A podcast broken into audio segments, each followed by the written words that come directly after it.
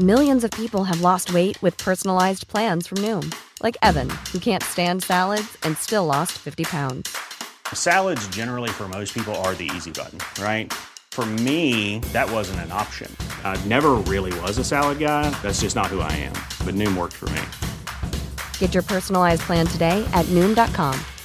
Real Noom user compensated to provide their story. In four weeks, the typical Noom user can expect to lose one to two pounds per week. Individual results may vary.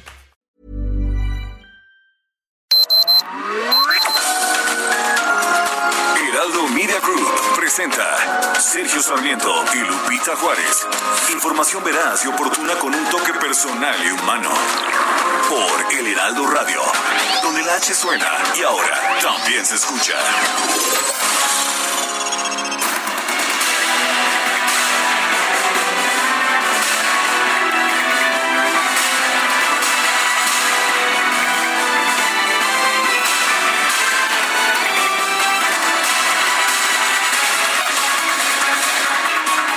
La Secretaría de Educación Pública presentó la programación de las clases que se van a impartir por televisión a partir del lunes 24 de agosto.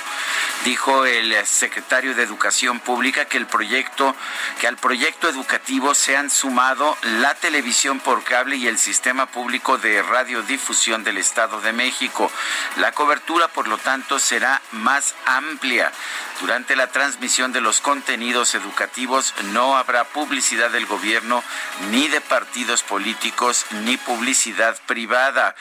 El secretario Esteban Moctezuma informó que serán ocho, ocho en preescolar, diez en primaria y doce en secundaria. Formación cívica y ética, vida saludable e inglés compartirán horario en primero y segundo de primaria. Estas son las asignaturas, ocho en preescolar, en preescolar, diez en primaria, doce en secundaria. La próxima semana en las conferencias vespertinas se darán más detalles sobre el programa de educación a distancia por horario, por materia y por grado. Son las 7 de la mañana con dos minutos. Yo soy Sergio Sarmiento. Quiero dar a usted la más cordial bienvenida a El Heraldo Radio. Lo invito, lo invito a quedarse con nosotros. Aquí estará bien informado doy una pues una bienvenida especial a nuestros amigos que nos están escuchando hoy por primera vez en la comarca lagunera, allá en Gómez Palacio, Durango, en, Torre, en Torreón, en Viesca, en San Pedro, en Francisco y Madero, Matamoros, Durango, eh, Gómez Palacio, Lerdo y Tlahui, Tlahualilo, a todos ellos, a todos los que nos escuchan en la comarca lagunera, los invito a quedarse con nosotros porque aquí va a estar bien informado, pero también podrá pasar un momento agradable ya que siempre hacemos un esfuerzo por darle a usted el lado amable de la noticia. Y bueno, allá en la comarca lagunera estamos transmitiendo a través del 104.3 de FM Heraldo Radio La Laguna. Muchos saludos a todos nuestros amigos, sean bienvenidos, qué gusto que estén con nosotros esta mañana sumándose a esta gran cadena del Heraldo Media Group y les tengo información que tiene que ver con la vacuna, esta que ya nos habían anunciado por parte de la Fundación Carlos Lim. El presidente Andrés Manuel López Obrador informó que la vacuna contra COVID-19 será aplicada a través de un plan de vacunación nacional y universal, lo que permitirá que esté al alcance de todos.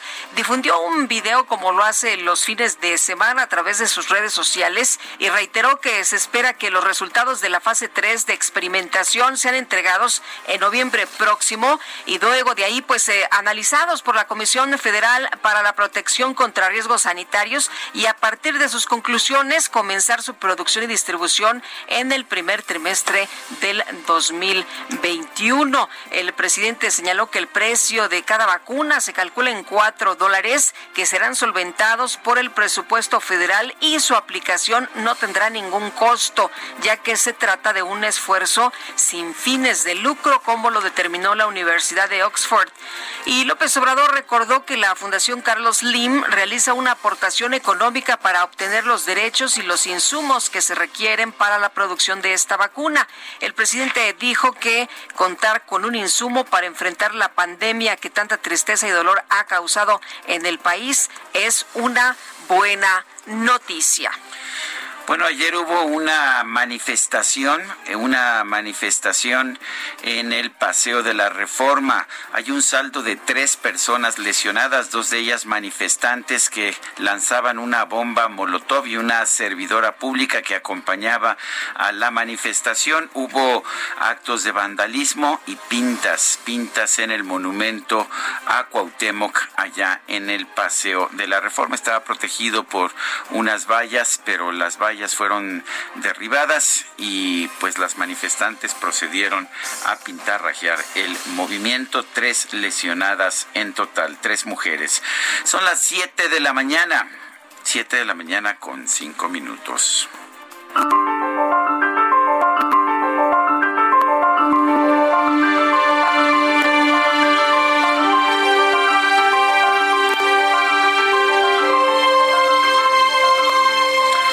Las fronteras son mi prisión. Leonard Cohen.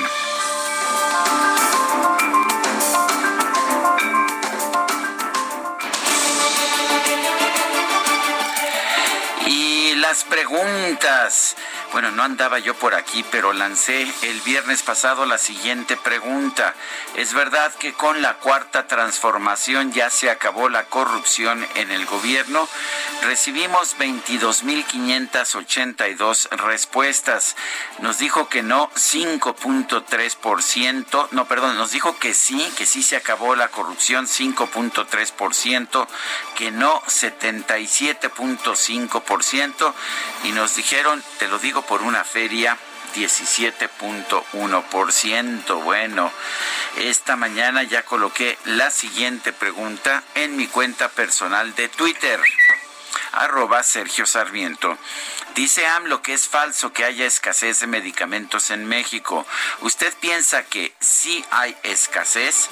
Esto nos lo dice 88.6%. No hay.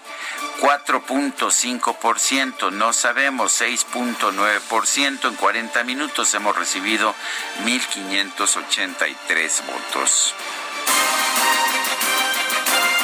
Las destacadas del Heraldo de México. Y vamos con Itzel González y las destacadas del Heraldo de México, recordando Itzel, pues en esta pregunta que hacía Sergio sobre la corrupción, ¿Cuántas veces ha sacado la bandera blanca el presidente? Más de una, ¿no? Lupita, Sergio, amigos. ¿Cómo estás? Muy buenos días. Excelente lunes. Arrancamos la semana con toda la actitud, con muchísima información que se publica el día de hoy en el Heraldo de México. Muy polémica la pregunta. Esperamos también las respuestas del público al WhatsApp, al Twitter personal de Sergio, arroba Sergio Lupita. Aquí recibimos y pasamos todos sus comentarios como todos los días. Gracias, Quique. Y pues también con muchísima información que se publica en el periódico, en el Heraldo de México. Así que, ¿qué les parece si comenzamos con las destacadas? En primera plana, la 4T pone en marcha medición de la felicidad. El vocero presidencial Jesús Ramírez afirma que se consolida con un grupo interdisciplinario el cálculo de prosperidad y felicidad para que el Producto Interno Bruto no sea el único indicador económico. Ándale, no, yo ya tengo la respuesta. ¿Para qué hacen un trabajo de esta naturaleza si el pueblo está feliz, feliz, feliz? País, camino a la escuela lista TV para apoyo educativo. Padres y tutores fueron incluidos en el programa de la SEP. Ciudad de México Movilidad endurecen trámites de placas. Los automovilistas de la Ciudad de México que requieran tramitar placas nuevas por robo, extravío o cambio de entidad no podrán hacerlo si antes no obtienen su cuenta única o llave de la Ciudad de México. Estados, Sinaloa, Quirino veta norma antiopacidad rebasa plazo para publicar reformas en ley de obras. Señalan falta de transparencia en trabajos de la empresa estatal Precasín. Orbe, demócratas van por las alianzas, proponen trabajar con sus socios regionales e internacionales para abordar las causas fundamentales de la migración, violencia e inseguridad. Meta, Guardianes 2020, América pierde el invicto. Las Águilas caen en su visita a Querétaro, pero son los líderes del torneo mexicano. Y finalmente, en mercados, en mayo tocó fondo la economía, de acuerdo a Banjico. A partir de junio se van a oficializar tasas de crecimiento. Para 2020 se prevé una caída de 10%. Lupita, Sergio, amigos, hasta aquí las destacadas del Heraldo. Feliz lunes. Igualmente, Itzel, muy buen inicio de semana. Son las siete con nueve minutos. Vamos a un resumen de la información más importante de este lunes 17 de agosto del 2020. En su mensaje dominical, el presidente López Obrador aseguró que la vacuna contra el coronavirus de la farmacéutica AstraZeneca va a comenzar a distribuirse en México en el primer trimestre del 2021 mediante un plan de vacunación nacional y universal. Se piensa que ya vamos a poder utilizar esta vacuna en el primer trimestre del año próximo, con un plan de vacunación nacional, va a ser universal, es decir, al alcance de todos. Esto lo va a decidir la Secretaría de Salud. Bueno, y una eh, vez que esto termine, que los estudios terminen de la fase 3 de la vacuna contra el COVID, se van a definir los criterios para señalar quiénes van a recibir las primeras dosis. Esto lo dijo el subsecretario de Prevención y Promoción de la Salud, Hugo López de Gatel. Advirtió que aún existe la posibilidad de que no se obtenga la aprobación de la COFEPRIS. Lo que todos deseamos es que la evidencia sea favorable, que la vacuna realmente sea eficaz y que sea segura. Pero en la historia de las vacunas han existido candidatos que están muy avanzados, que pasan las pruebas de la fase 1, la fase 2, la fase 2B y cuando se encuentran en la fase 3, desafortunadamente se ha encontrado que no son suficientemente eficaces o suficientemente seguras. Tenemos algunas vacunas que México eh, en su momento fue de los primeros en adoptar y fue fueron después sujetas de una enorme controversia mundial precisamente porque no habían logrado tener no solo la eficacia necesaria, sino la seguridad. Desde Palacio Nacional, el director general de epidemiología, José Luis Salomía, reportó que en México hay una reducción del 4% en el registro de casos estimados de COVID-19, 20% menos pacientes recuperados y 57% menos muertes. Estamos abriendo la semana 32 con un menos 20% entre la, entre la 31 y la 32. Para la semana 32, así como lo veíamos en la semana 31, también continúa el descenso en la presentación de defunciones. Con esto prácticamente tenemos ya un mes y una semana en donde hemos tenido una tendencia descendente en la ocurrencia de las lamentables defunciones y estamos abriendo la diferencia entre la 31 y la 32 con un menos 57 en su reporte diario sobre el coronavirus, la Secretaría de Salud informó que en México ya hay 522.162 casos de COVID-19 y 56.757 muertos. Hecho, no, no lo dio a conocer, no lo dio a conocer el, el director de epidemiología, pero México ya está en tercer lugar del mundo en número total de muertos con estas 56.757 ah, muertos. Superan a México solamente Brasil con 107.852 y Estados Unidos con 170.052 muertos. Estos son muertos totales, no están ponderados por población. Bueno, y estamos llegando al escenario catastrófico, como lo había señalado López Gatel. Él decía que en el peor escenario, un escenario catastrófico, tendríamos alrededor de 60 mil muertos. Tenemos pues 56 mil 757. Y esto a pesar de que tenemos el menor número de, de pruebas por persona, por 100 mil habitantes de casi todos los países del mundo, lo cual significa que el número de muertos es realmente mayor.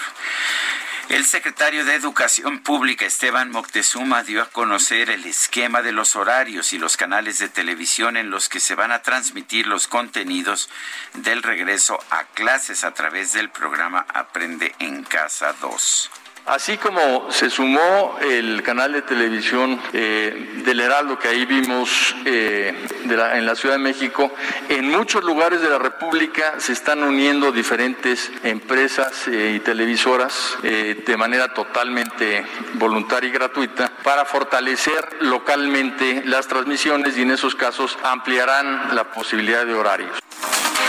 Este fin de semana comenzó la aplicación del examen de ingreso a nivel medio superior de la Comipems con los protocolos sanitarios establecidos por la Secretaría de Salud. Sin embargo, al exterior de las sedes se reportaron aglomeraciones de padres de familia que como siempre acompañan a los aspirantes, solo que en esta ocasión, pues con el tema del COVID, esto es realmente grave. Adentro los chavos con las eh, cubrebocas, las mascarillas y todas las medidas, pero afuera, pues ahí las aglomeraciones de padres de familia. El gobierno de la Ciudad de México informó que seis colonias más fueron incluidas en la lista de zonas con mayor propagación del coronavirus. Sin embargo, otras siete colonias salieron del listado. El Congreso local de Colima aprobó una iniciativa del gobernador del estado, Ignacio Peralta, para establecer el uso obligatorio de cubrebocas como medida para prevenir el coronavirus. Más adelante estaremos platicando con el gobernador de Colima. La Asociación Mexicana de Laboratorios Farmacéuticos, la AMELAF, que representa más de 70 plantas de la industria farmacéutica nacional, pidió a las autoridades que los nuevos medicamentos que van a ser importados a través de las Naciones Unidas pasen por los mismos protocolos de seguridad que la COFEPRIS está estableciendo para la industria nacional.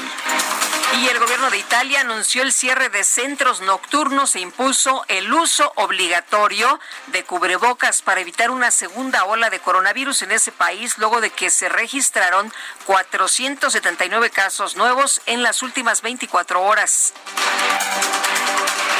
El expresidente de Bolivia, Evo Morales, informó que su hermana Esther Morales perdió la vida por complicaciones de salud derivadas del COVID-19. Vale la pena señalar que los seguidores de Evo Morales han estado bloqueando la capital de Bolivia, impidiendo el acceso de medicamentos y de oxígeno.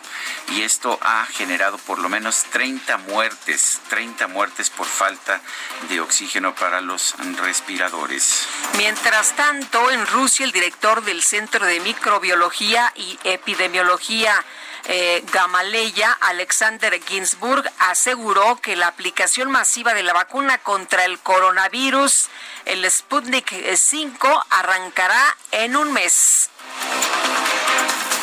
A nivel internacional, el conteo de la Universidad Johns Hopkins de los Estados Unidos reporta 21.707.000 contagios del nuevo coronavirus y más de 775.000 muertes. Bueno, y nos decían que ya estaba todo más tranquilo. Sin embargo, a dos semanas de la detención de José Antonio Yepes Ortiz, alias El Marro, líder del cártel de Santa Rosa de Lima, presuntos integrantes de ese grupo criminal difundieron un video en el que advierten que no van a permitir que el cártel Jalisco Nueva Generación se asiente en el estado de Guanajuato. La Fiscalía General del Estado de México informó que policías de investigación detuvieron a un sujeto identificado como Arturo N por su probable participación en el homicidio del padre del diputado Luis Miranda Nava, Luis Miranda Cardoso. Y el PRI en la Cámara de Diputados llamó a los congresos de Zacatecas, Tabasco, Nuevo León, Hidalgo, Coahuila, Estado de México, Nayarit y Quintana Roo a armonizar su legislación en materia de paridad sustantiva y violencia política contra las mujeres ante el desarrollo de sus respectivos procesos electorales locales. Gobernador de Jalisco, Enrique Alfaro, informó que fue destituido el juez Jorge Luis Solís del Centro de Justicia para las Mujeres de Puerto Vallarta, luego de que rechazó imputar por corrupción de menores a Luis Alonso N., director de Recursos Humanos de la Policía Municipal, quien fue detenido con una niña de 10 años desnuda en su automóvil. Este domingo un grupo de mujeres participó en la llamada marcha feminista al Zócalo de la Ciudad de México para exigir que acaben las agresiones sexuales en contra de las mujeres y las niñas del país y por el feminicidio del estudiante Marichuy ocurrido en el año 2016. En la movilización se registraron pintas y daños a monumentos. El gobierno de la Ciudad de México informó que una mujer policía resultó lesionada, así como dos manifestantes, cuando ellas mismas estaban arrojando un petardo. Y un juez otorgó un amparo que ordena investigar la muerte de Abril Pérez Agaón como feminicidio, así como reponer el procedimiento legal. Esto, pues ya a un año de que se registró el crimen. Integrantes de la Confederación Libertad de Trabajadores de México protestaron en Juchitán, en el istmo de Tehuantepec, para exigir la liberación de su líder nacional, Hugo Bello Valenzo, acusado por secuestro. El Instituto para Devolver al Pueblo lo Robado informó que este domingo realizó una nueva subasta con sentido social en la que obtuvo 25 millones 200 mil pesos, los cuales serán destinados al municipio de Temozón, Yucatán. Los gobernadores que integran la llamada Alianza Federalista pidieron que en la próxima reunión entre la Conferencia Nacional de Gobernadores y el presidente López Obrador se aborde el tema de las energías renovables. Y la Comisión Nacional del Agua informó que este domingo la depresión 12E se convirtió en la tormenta tropical Genevieve, la cual va a provocar lluvias fuertes en el suroeste del país.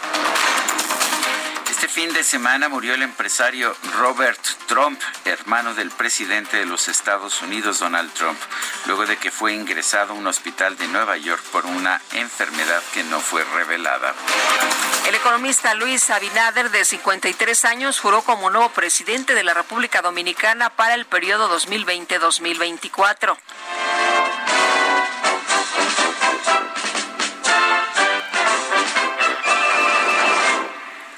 En información deportiva, el presidente del Barcelona, Josep María Bartomeu, anunció que Quique Setién no va a continuar como director técnico del equipo, luego de que los culés cayeron en una humillante derrota de ocho goles contra dos frente al Bayern München en los cuartos de final de la Champions League. 8-2. No era béisbol, ¿eh? era fútbol.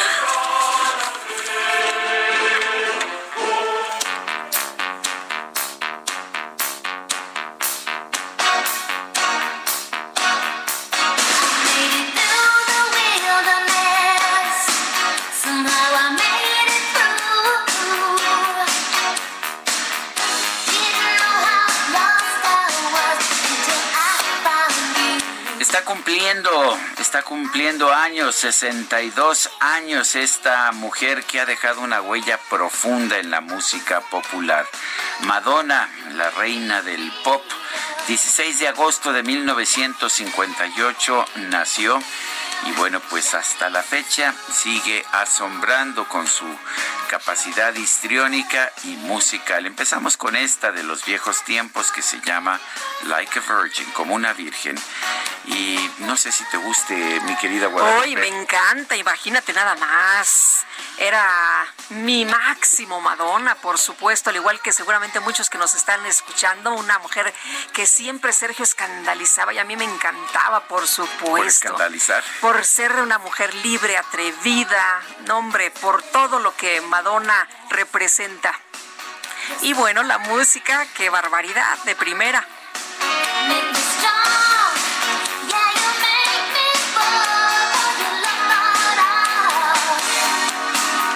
Y son las 7 con 23. Vamos, vamos al viaducto aquí en la Ciudad de México. Alan Rodríguez nos tiene información. Adelante, Alan. Sergio Lupita, muy buenos días. Esta mañana tenemos vialidad complicada en la zona de carriles centrales de eh, viaducto Miguel Alemán. Esto entre la zona de Lázaro Cárdenas hasta el cruce con periférico. En el sentido contrario, la situación es similar desde la zona de la avenida Cuauhtémoc hasta la zona de Granjas, en donde se cruza con el circuito interior. En estos momentos, complicada la circulación también de la avenida Cuauhtémoc, esto entre la zona de la avenida Chapultepec hasta el viaducto, esto por obras que se están realizando en los carriles de la zona eh, a la extrema derecha. Es el reporte que tenemos al momento. Alan Rodríguez, muchísimas gracias. Excelente día. Igual para ti. Oye, nos dice Rubén Rivera, nuestro radio escucha. Buen inicio de semana. Hoy celebramos en México el Día del Médico Veterinario. Espero nos puedan mandar una felicitación de antemano. Muchas gracias, así como mu de, de vaca. Muchas gracias. Un 17, eh, dice, el 17 de agosto de 1853 se fundó en México la primera escuela veterinaria en América. Así que muchos saludos a nuestros amigos veterinarios y veterinarias. Son las 7 de la mañana con 24 minutos. Nuevamente saludos a nuestros amigos en la comarca lagunera que nos están escuchando por primera vez a través de 104.3 de FM. Un placer recibirlos a esta cadena que se convierte poco a poco en una de las mayores cadenas de radio de nuestro país. Regresamos.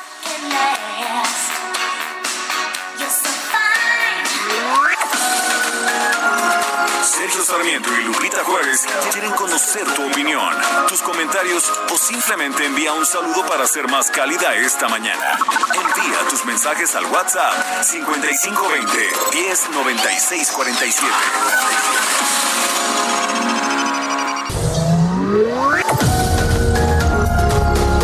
Continuamos con Sergio Sarmiento y Lupita Juárez por El Heraldo Radio.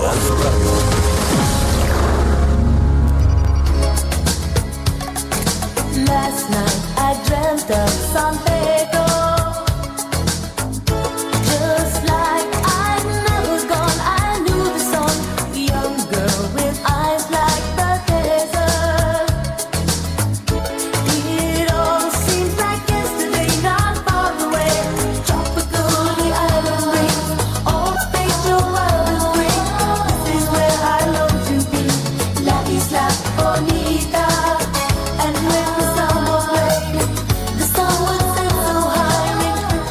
Dicen que Madonna se fue a una de las islas españolas y quién sabe qué chavo se encontró ahí que regresó diciendo que la isla estaba muy bonita y los chavos mejor. Pero bueno, así se llama esta canción, La Isla Bonita de Madonna. ¿Te gusta Guadalupe? Me gusta muchísimo, Sergio. Uno de los primeros discos que me regalaron cuando yo era chavita fue de Madonna, imagínate nada más. Cuando era, pues ya sabes, todavía esto de, de usar discos. Ya sé que tú eres muy chavo y Spotify Yo y no sé cuántas cosas más. esos así, discos así. Sí, eran unos como, como platos, así. Pues mira, en mis tiempos eran, eran unos chiquitos de 78 revoluciones por minuto. Bueno, pues estamos escuchando a Madonna. Madonna nació el 16, 16 de agosto de 1958. Tenemos mensajes esta mañana. Dice, hola, muy buen día. Soy el doctor Guillermo Lugo. Los felicito por tantos años de soportarme como su fiel seguidor. Muchas gracias por escucharnos, doctor. Dice que ayer fue a la Plaza Portal San Ángel y no entró a Walmart porque la fila era muy larga para entrar, pero avanzaba rápido. El problema fue que entraban más de 50 personas y salían en dos a cinco minutos. No me arriesgué. Pregunto, ¿quién regula y garantiza el aforo en esos lugares? ¿No importan los contagios? Pues hasta donde yo sé, eh, sí se regula, se regula el aforo y de hecho hay bastante, bastante espacio. Yo he ido a ese Walmart y la verdad es que tiene bastante espacio, es de enorme tamaño.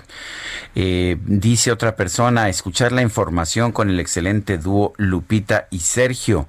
Vamos al ejercicio matinal, los escucho en Ameca, Jalisco. Atentamente, Jorge Mandujano. No, hombre, es mi héroe hacer ejercicio tempranito. Buen día y buena semana para todos, eh, familia del Heraldo de México. Abrazo a Sergio Lupita, Salvador Luna, un abrazo de regreso, Salvador.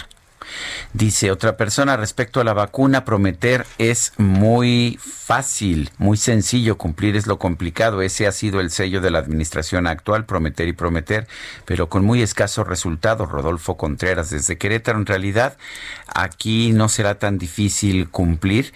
Esta vacuna está siendo desarrollada en un acuerdo entre la Universidad de Oxford de Inglaterra y la empresa AstraZeneca, una empresa privada, y la empresa va a ser adquirida por la Fundación Carlos Slim, de manera que pues el gobierno lo único que tiene que hacer es poner la cara y Así esto es. es más fácil. Mucho más fácil, Sergio. Y bueno, este domingo el presidente Andrés Manuel López Obrador afirmó que la vacuna producida por la Universidad de Oxford y AstraZeneca se pondrá a disposición de la población de manera universal y gratuita durante el primer trimestre del próximo año. El doctor Javier Tello, médico cirujano y analista en políticas de salud, decía, bueno, pues las vacunas ya son universales. Doctor Javier, ¿qué tal? ¿Cómo está usted? Buenos días. Muy buenos días, Lupita. Buenos días, Sergio. ¿Cómo Hola? Javier, bien, gracias por tomar la, la llamada. En primer lugar, esta, esta vacuna tengo entendido que está bastante avanzada, es la vacuna de AstraZeneca, sé que hay otras vacunas que están siendo desarrolladas, pero ¿por qué el gobierno mexicano hace un acuerdo con una en particular? ¿Esto ayuda, ayudará a tener ah, finalmente la vacuna antes que los demás?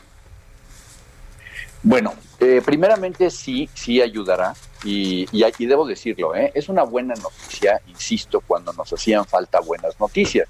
Ahora, lo que hay que acotar, como claramente lo estaban ustedes diciendo hace, hace un momento, es que la vacuna es un codesarrollo con la Universidad de Oxford y la empresa AstraZeneca, en donde la Fundación Carlos Slim eh, súbitamente llegó a ayudar con una muy buena intervención financiera para que en América Latina, menos Brasil, que ellos hicieron un trato aparte con AstraZeneca, se pudieran tener de 250 a 400 o 500 millones de dosis de vacunas. Entonces, esto es muy importante porque el acuerdo ya estaba dado y con el acuerdo se, le, se vino a ofrecer este acuerdo pues al gobierno de, de la República. Y bueno, pues faltaba más que lo fueran a rechazar, ¿no? Realmente cuando tienes uno de los desarrollos más prometedores y que se encuentra eh, al frente de la famosa carrera de las vacunas, es el más adelantado en este momento, ya con estudios de fase 3 iniciados en varios países, que no en México hay que decirlo, pues es realmente una, una gran oportunidad. Le están poniendo al gobierno en la mano algo que es muy, muy valioso, ¿no? Y aquí lo que no tenemos es un plan. Eso sí es muy importante decirlo, porque ya pasaron eh, en días naturales cuatro o cinco días de esta noticia y todavía lo que no vemos es realmente lo que solemos decir eh, eh, quienes nos dedicamos a esto, cuál es el rollout, ¿no?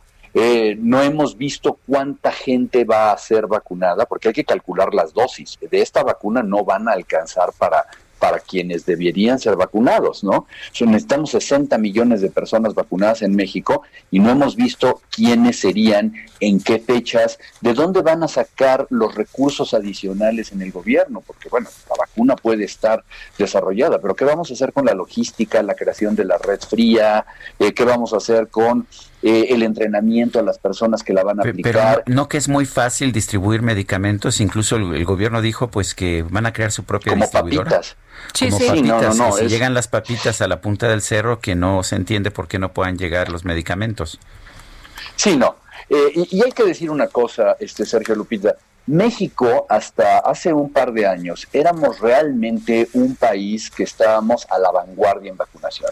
Nosotros eh, tenemos uno de los esquemas de vacunación más completos y nuestros esquemas de vacunación son universales y son obligatorios. Es decir, todo mundo puede acceder a una vacuna y los niños obligatoriamente, en teoría, deben estar vacunados contra los esquemas básicos. El esquema de vacunación básico en México es un esquema muy bueno. En México sabemos aplicar vacunas, pero hay que decir algo, ¿eh? no es lo mismo aplicar vacunas en semanas nacionales de vacunación o mantener una constante para que los padres acudan eventualmente al centro de salud o con el pediatra a poner las vacunas a sus hijos, a tener que vacunar a 60 millones de personas en un lapso de seis meses o a un año. Imagínense cuántas personas necesitan ser vacunadas diariamente y necesitamos una infraestructura que, como bien me estabas diciendo, no tenemos en este momento desarrollada. Eh, Doctor, sin embargo, lo que escuchamos de Hugo López Gatel, pues pareciera que es muy sencillo, ¿no? Él dice que se pondrá la vacuna a disposición de la población de manera universal y gratuita. No, eh, y eso está muy bien. Todas las vacunas ya son universales y gratuitas. Realmente no entiendo por qué venir a aplaudir eso en ese momento. Es lo más lógico. Sin embargo, yo quiero que el auditorio esté consciente de una cosa, por ejemplo. En teoría, el ponernos la vacuna contra la influenza que nos ponemos todos los años es universal y es gratuito pero hay una capacidad económica del Estado para adquirir vacunas. Esto es muy importante. ¿Por qué?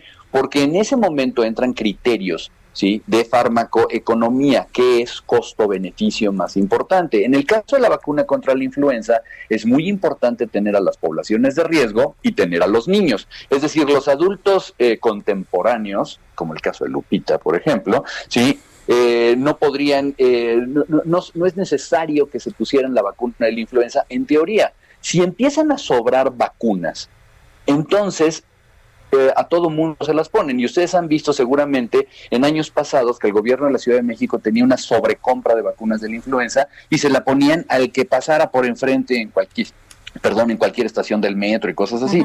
Es decir, esta es una, eh, eh, es una manera de racionalizarlo. Y es lo que no hemos visto contra la probable vacuna para COVID-19.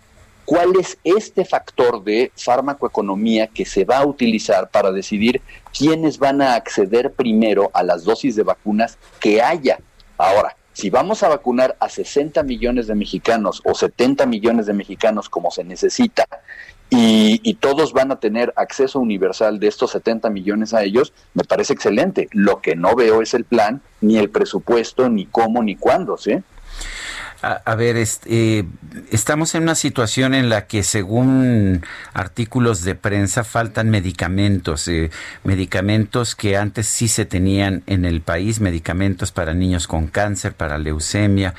Eh, ¿Qué está pasando? ¿Por qué no estamos teniendo los medicamentos que sí teníamos en el pasado? Supuestamente había mucha corrupción en el pasado y ya se eliminó la corrupción. ¿Por qué hoy que no tenemos corrupción no tenemos medicamentos y antes que sí había mucha corrupción sí había medicamentos? Por una razón muy sencilla, eh, Sergio, porque descarrilaron el sistema de compras y adquisiciones. El sistema de compras y adquisiciones de medicamentos e insumos para la salud estaba, eh, digamos que era una maquinaria que ya estaba bien aceitada digámoslo en la, en la buena manera, ¿no? Entonces, eh, se conocían muy bien eh, la, la capacidad del sistema y se entendían muy bien las necesidades eh, había gente especialista que estaba llevando a cabo licitaciones y llevaban a cabo dos o más licitaciones al año dependiendo de las necesidades. Y en los últimos años, el Instituto Mexicano del Seguro Social realizó compras consolidadas en volúmenes enormes, con buenos ahorros que se estuvieron hablando.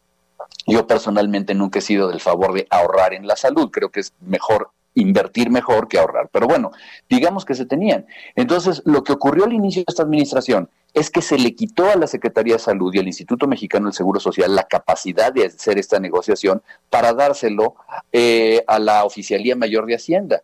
Y en ese momento, gente que no conocía, gente que eran eh, verdaderamente eh, ignorantes del tema, se pusieron a querer hacer licitaciones. Y vimos en el año el año pasado una eh, la primera de las licitaciones que se hicieron en esta administración que fue un verdadero fracaso. Más de, de 70% de claves que no pudieron licitarse porque se les estaban poniendo condiciones bastante complicadas a los a los fabricantes para que entregaran o porque y este es un tema del que se habla poco Sergio porque el Estado mexicano se ha convertido en un monopsonio. Es decir el único cliente y como es el único cliente es el, el, que pone las reglas de precios. Entonces, en muchos casos tienes fabricantes que se les, eh, se les castigaban bastante los precios y preferían no eh, concursar. En otros casos, como quitaron los, a los especialistas en distribución de medicamentos, estaban obligando a los fabricantes a que entregaran en plazos muy cortos o en lugares a donde un fabricante no tiene acceso, ¿no? Es decir, eh, realmente desordenaron el sistema de compras y adquisiciones y los tiempos se les han ido pasando y ha llegado un momento en que eh, prácticamente dejamos no solamente de adquirir los medicamentos de alta especialidad para niños con cáncer, etcétera, sino medicamentos muy básicos. Y bueno, sobre el eh, COVID entonces, con este antecedente, con la información que tenemos, con lo que usted nos acaba de decir, la buena noticia es que podríamos tener la vacuna y la mala es que cuando la tengamos una vez que ya esté aquí en México, esperemos que la etapa o la fase 3 sí sea eh, aprobada. Uh -huh. eh, ¿El problema va a ser en la distribución y la aplicación? Eh, sí, no es un problema para México, ¿eh? es un problema para todos los países del mundo. Quiero, yo, yo quiero eh, transmitirle al auditorio que este es el esfuerzo de vacunación más importante que se ha llevado a cabo en la historia de este planeta. ¿Por qué? Porque nosotros estamos casi a punto de erradicar la polio en el planeta, pero esto nos ha tomado varias décadas, ¿sí? Lo mismo ocurrió con la viruela. En este caso, una vacuna que no logremos tener inmunizada una parte importante de la población, con una inmunización que realmente funcione en el lapso de un año, pues nos va a llevar a otro año y a otro año y así, etcétera, etcétera, ¿no? Nosotros tenemos que cortar este problema de raíz y de una manera rápida sino cuando logremos tener la famosa inmunidad de rebaño, ya habrán pasado tres, cuatro, cinco o varios años o una década, y en el camino el problema es que recordemos que COVID-19 es una enfermedad que es eh, prácticamente no tiene palabra. Entonces, cualquier eh, paciente puede tener desde ningún síntoma hasta ponerse grave en 24 horas. Entonces, en este sentido, lo que necesitamos es un plan, insisto con ello. Necesitamos un plan que esté perfectamente elaborado, que tenga un presupuesto, que tenga un responsable. Yo me atrevería a poner a un responsable del programa de vacunación de COVID específicamente, ¿sí? Porque se requiere realmente alguien que sepa hacerlo, y que tengamos infraestructura y que tengamos el presupuesto asignado específicamente para ello. Y algo muy importante, y quiero repetir, la vacuna de Oxford y AstraZeneca no nos va a alcanzar. O sea, 250 millones de dosis. En el entendido que este es un producto que requiere dos dosis, nos lo deja solamente la mitad de la población. Y de esa mitad hay que repartir entre toda Latinoamérica menos Brasil. Es decir, no sabemos cuántas dosis vamos a tener en México, pero no van a ser, no van a ser 60 millones de, de, este laboratorio solamente. ¿eh? Necesitamos otras fuentes. Doctor Javier Tello, como siempre, gracias por conversar con nosotros. Sergio Lupita, me dio mucho gusto. Muy buenos días. Igualmente, doctor, gracias. Muy buenos días. Y desde Palacio Nacional, Augusto Atempa nos informa sobre lo que hoy trata el presidente Andrés Manuel López Obrador en la mañanera. ¿Cómo estás, Augusto? Muy buenos días. Lupita, Sergio, muy buenos días. Y pues este lunes en esta conferencia de prensa, pues se presentan los videos de las obras que está haciendo la cuarta transformación. Hablamos del aeropuerto de Santa Lucía y la refinería de Dos Bocas en Tabasco. Y hoy anunció el presidente que se vienen nuevos videos en obras. En 15 días se presentan los avances en las obras del Tren Maya, los avances también del ferrocarril del Istmo y los puertos. Expuso que pues ya se tienen los, el presupuesto para concluir el Tren México-Toluca, una obra que pues no ha terminado y que pues se prevé que todavía tarde un buen rato, y anunció que el presupuesto adicional será de 20 mil millones eh, de pesos. En estas obras que son un estandarte para la cuarta transformación está también el aeropuerto y el presidente dijo que pues el próximo mes en el eh, bueno en el próximo mes de febrero se inaugura la pista militar y las instalaciones de la base aérea. Esto como parte de la primera etapa y el 21 de marzo del 2022 ya lo había anunciado que se inaugurará por completo este aeropuerto que pues también es un estandarte de la cuarta transformación. Sergio Lupita, mi reporte. Muy bien, muchas gracias, Augusto. Muy buen día. Bueno, pues el presidente sigue presumiendo sus obras, ¿no? Eso es la prioridad, eso es lo más importante y ahí está eh, señalando también que vamos a requerir presupuestos adicionales. Este fin de semana el presidente López Obrador aseguró que hay buenas noticias en materia de empleos. Aunque se perdieron un millón de plazas formales según el IMSS, en lo que va de agosto se han recuperado 52.455 puestos de trabajo. En la línea telefónica el doctor José Luis de la Cruz, director del Instituto para el Desarrollo Industrial y el Crecimiento Económico. Doctor de la Cruz, buenos días, gracias por tomar nuestra llamada. Muy buenos días, Sergio Lupita, gracias por la invitación. Buenos días. Doctor, ¿significa las cifras que dio a conocer el presidente López Obrador que ya tocamos fondo, que ya vamos recuperándonos? Bueno, yo creo que lo primero que habría que plantear es que eh, si bien es una buena noticia que se esté comenzando a generar empleo, hay desde mi punto de vista tres elementos que deben considerarse. El primero es que esto representa alrededor de un 4% de lo que se ha perdido de empleo formal, es decir, es un primer paso, pero evidentemente todavía dista mucho de lo que se requiere para recuperar lo perdido. Segundo, eh, que esto en realidad pues puede obedecer a la preparación que están haciendo algunas empresas eh, sobre todo para la producción y bienes de servicios eh, que se van a requerir rumbo al fin de año, es decir, las ventas eh, que aún en épocas de crisis normalmente se hacen rumbo a noviembre y diciembre.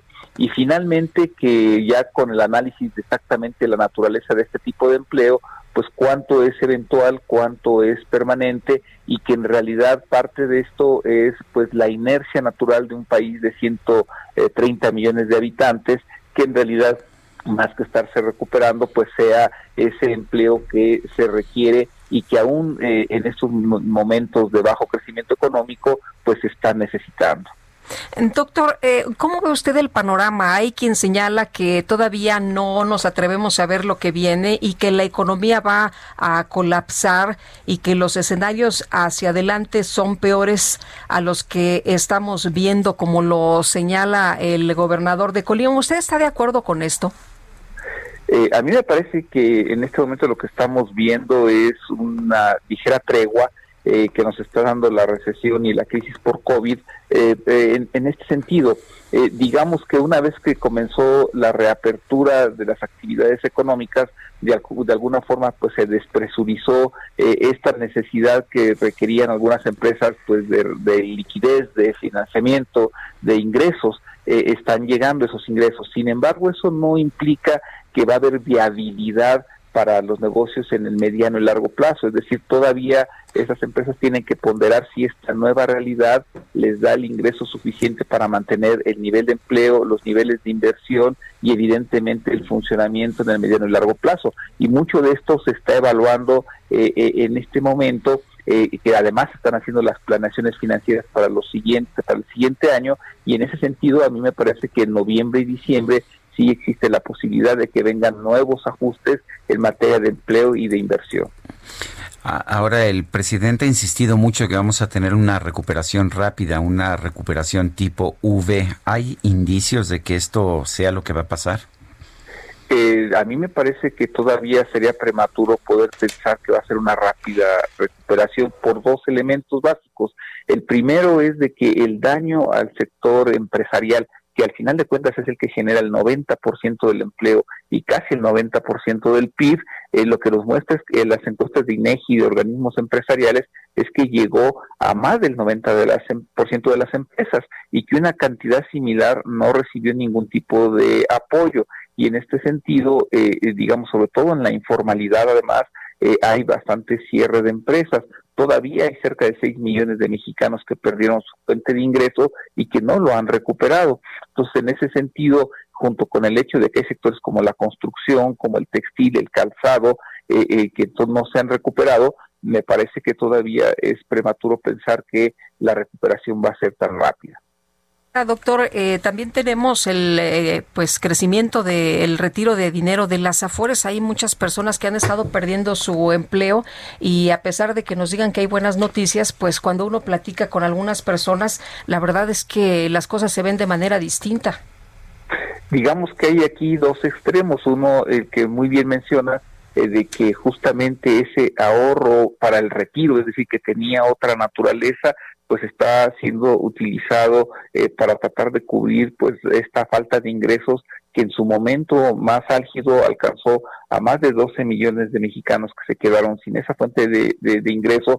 Hoy todavía permanecen eh, 6 millones en esa situación y esto evidentemente nos muestra que todavía estamos lejos de esa recuperación total. Y ante la falta de seguros de desempleo y de creación de empleo formal, pues evidentemente eh, eh, que esto nos es un termómetro que nos indica la precarización de la vida social. Y por otro lado, todavía hay sectores muy grandes, por ejemplo, automotriz, eh, en donde eh, la falta de producción a los niveles que teníamos antes de la crisis nos muestra que también, aún en ese extremo de la formalidad de las grandes empresas y de la relación con Estados Unidos, todavía hay elementos que se van a tener que atender. Doctor José Luis de la Cruz, director del Instituto para el Desarrollo Industrial y el Crecimiento Económico, gracias por conversar con nosotros esta mañana. Gracias por la invitación, muy buen día. Hasta luego, muy buenos días. Bueno, pues ah, ahí está la situación desde el punto de vista económico. Eh, por otra parte, en el primer semestre de este año, la banca comercial tuvo una caída de 34.1% en sus utilidades netas como resultado del impacto del coronavirus.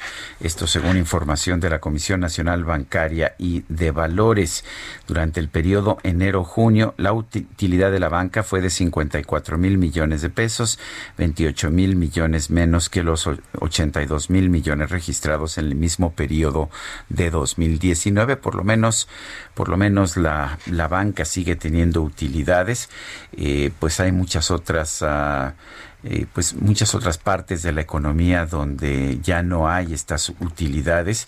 En un comentario que se publica que se publica en el periódico El Financiero, un comentario de Macario Esquetino, el economista, eh, señala pues que han desaparecido muchísimas empresas, han desaparecido 5.432 empresas con entre 6 y 50 empleados y también números muy importantes de empre- empresas más grandes y en cambio ganamos 5.831 empresas con un solo empleado.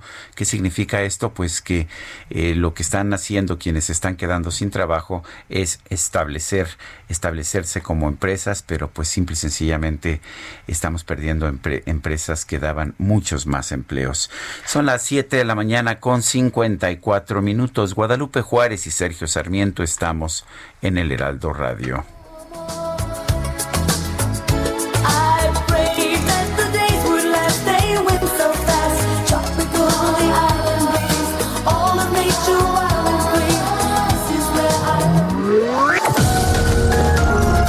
Sergio Sarmiento y Lupita Juárez quieren conocer tu opinión, tus comentarios o simplemente envía un saludo para hacer más cálida esta mañana.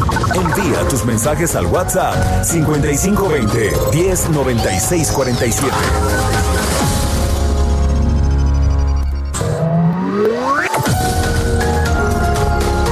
Continuamos con Sergio Sarmiento y Lupita Juárez por El Heraldo Radio.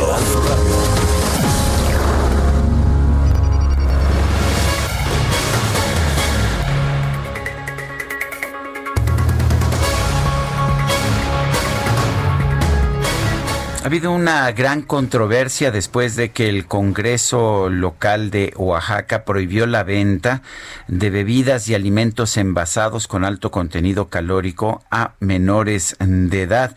No conocemos todavía cuál es la posición del gobernador de Oaxaca, Alejandro Murat, pero lo tenemos en la línea telefónica. Eh, Alejandro Murat, señor gobernador, buenos días. Gracias por tomar nuestra llamada. Sergio, qué gusto saludarte y gracias por permitirnos siempre ampliar la información sobre Oaxaca contigo y tu Siempre es, siempre es un gusto, Alejandro. Alejandro, cuéntanos, ¿cuál es la posición? Eh, es- hemos escuchado y aquí hemos presentado argumentos a favor y en contra, eh, pero hay quien dice que esto va a afectar sobre todo al pequeño comercio. Pero ¿qué, ¿cuál es la posición del gobernador? Mira, lo primero que tenemos que poner en el centro de la discusión es a la niñez este, oaxaqueña y mexicana y evaluar eh, cuáles son los resultados hasta hoy. Y lo que nos dice pues la información científica es que somos el país con mayor nivel de obesidad, que tenemos uno de los problemas de diabetes más importantes también en el tema de salud pública en el país y que eso se tiene que atender. Sergio, hay muchas maneras de atenderlo y vamos a tener que como sociedad y por supuesto en la área de la responsabilidad pública que acá quien nos compete, pues tomar las acciones. Yo te voy a decir que mi gobierno lo que va a hacer es una campaña eh, con el sector este privado, es decir, con el sector empresarial. Estamos trabajando ya en estos momentos para evaluar cuáles son las medidas que tenemos que tomar para enfrentar este problema y entender por qué el Congreso del Estado de Oaxaca eh, tomó una determinación pues este tan tajante. En política pública hay muchas maneras de enfrentar este tipo de problemas. Se puede hacer una prohibición, sabemos que eso por lo regular termina en un mercado negro, en donde, bueno, pues se generan otro tipo de alternativas, o se va haciendo un- una serie de leyes que vayan mitigando este problema. Puedes irte al otro extremo como poner impuestos, ¿no? Y entonces en ese sentido, pues también eh, generar que la gente compre menos porque cuesta más. Lo que yo te diría es que la parte más relevante, la que a mí me ocupa como gobierno, este, es que generemos el criterio con los padres de familia y especialmente con la niñez para saber que sí se puede comer un dulce o se puede comer una este papita, pero que lo más importante es hacerlo de manera equilibrada y de manera saludable. Y, y eso tiene que ver con un proceso de este educativo eh, a nivel social. Entonces, eh, lo primero que vamos a hacer nosotros en el Estado de Oaxaca es acompañar con una campaña este, de comunicación y eh, seguimos evaluando el tema legislativo. Quiero decirte que también estas leyes que se pasaron tienen que venir acompañadas de leyes secundarias. El aterrizaje es lo que importa. Mientras eso no suceda, eh, lo que yo te diría es que es letra muerta eh, este tema. Pero es un mensaje importante que aparte pues eh, incentivó la Secretaría de Salud Federal, que es la autoridad sanitaria y de salubridad hoy en el país. Así lo hizo de manera pública el subsecretario Batel. Y cada quien tiene que agarrar su tramo de control. Yo lo que te diría es que el tramo de control que le toca al gobierno del Estado y a las autoridades este, de salubridad eh, pues eh, del país y por supuesto Oaxaca hoy es el líder en este tema, pues es acompañar en el tema más relevante. La ley se puede cambiar en cualquier momento, se pueden hacer eh, reformas, las leyes secundarias se tendrán que pues eh, también atender, pero la parte más relevante es que hoy Oaxaca y México tiene un problema serio de obesidad eh, con los niños y las niñas y de diabetes y para poder atender este tema tenemos que entrarle todos. Y yo por eso agradezco al sector empresarial que estamos trabajando, pronto vamos a hacer anuncios, Sergio, es lo que te quisiera yo comentar, comentarlo con tu auditorio, para hacer una serie de acciones que nos permitan demostrar que eh, a través de estas acciones este, afirmativas de prohibición no necesariamente es la ruta o que se pueden ir haciendo temas de mitigación. Porque parece un mensaje realmente muy confuso cuando por una parte el Congreso aprueba una cosa y luego los mismos legisladores salen a decir que no importa que, que coman en la calle eh, los chicharrines de la señora de la esquina, los bolis y todo lo demás, que no está envasado. ¿no? Pues sí, mira, yo- ese es el tema, hay que irlo aclarando. Nosotros mismos estamos estudiando cuáles eh, son los alcances reales de la ley, lo estamos trabajando, por supuesto, con el sector empresarial, especialmente, como bien lo señalan, con los pequeños empresarios, pero la parte más relevante es este tema, Lupita, de comunicación, y que si no le entramos a este tema vamos a seguir teniendo problemas muy graves eh, que van a seguir pues lastimando a la sociedad en su conjunto este pues en mi caso de Oaxaca y por supuesto de México. Y tenemos que este bueno si esta acción hoy nos hace a todos sentarnos en la mesa para hacer una evaluación conjunta qué bueno que eso sea así hay que celebrarlo porque hoy estamos todos en la mesa y te aseguro que vamos a poder salir con una serie de acciones que nos van a permitir atender este tema claramente pues en el ojalá y sea en el corto plazo pero ya en el mediano y largo plazo revertir esta tendencia Eh, Alejandro, eh, coincido con la propuesta que estás haciendo. Hay que trabajar en educación, hay que trabajar en que los niños conozcan lo que es un, una alimentación sana, pero en esta iniciativa en particular, ¿la va a publicar el gobernador de Oaxaca? Mira, lo estamos evaluando. Yo lo que te diría es que el veto sirve siempre y cuando puedas tener eh, argumentos para revertir y hacer ajustes en la ley, Sergio, porque lo que va a suceder es que si yo llego a vetarlo, el Congreso, pues si al final ya trae una ruta, lo único que va a suceder es que va a volver a este, legislar sobre lo mismo y no vamos a tener este ningún tipo de resultado positivo.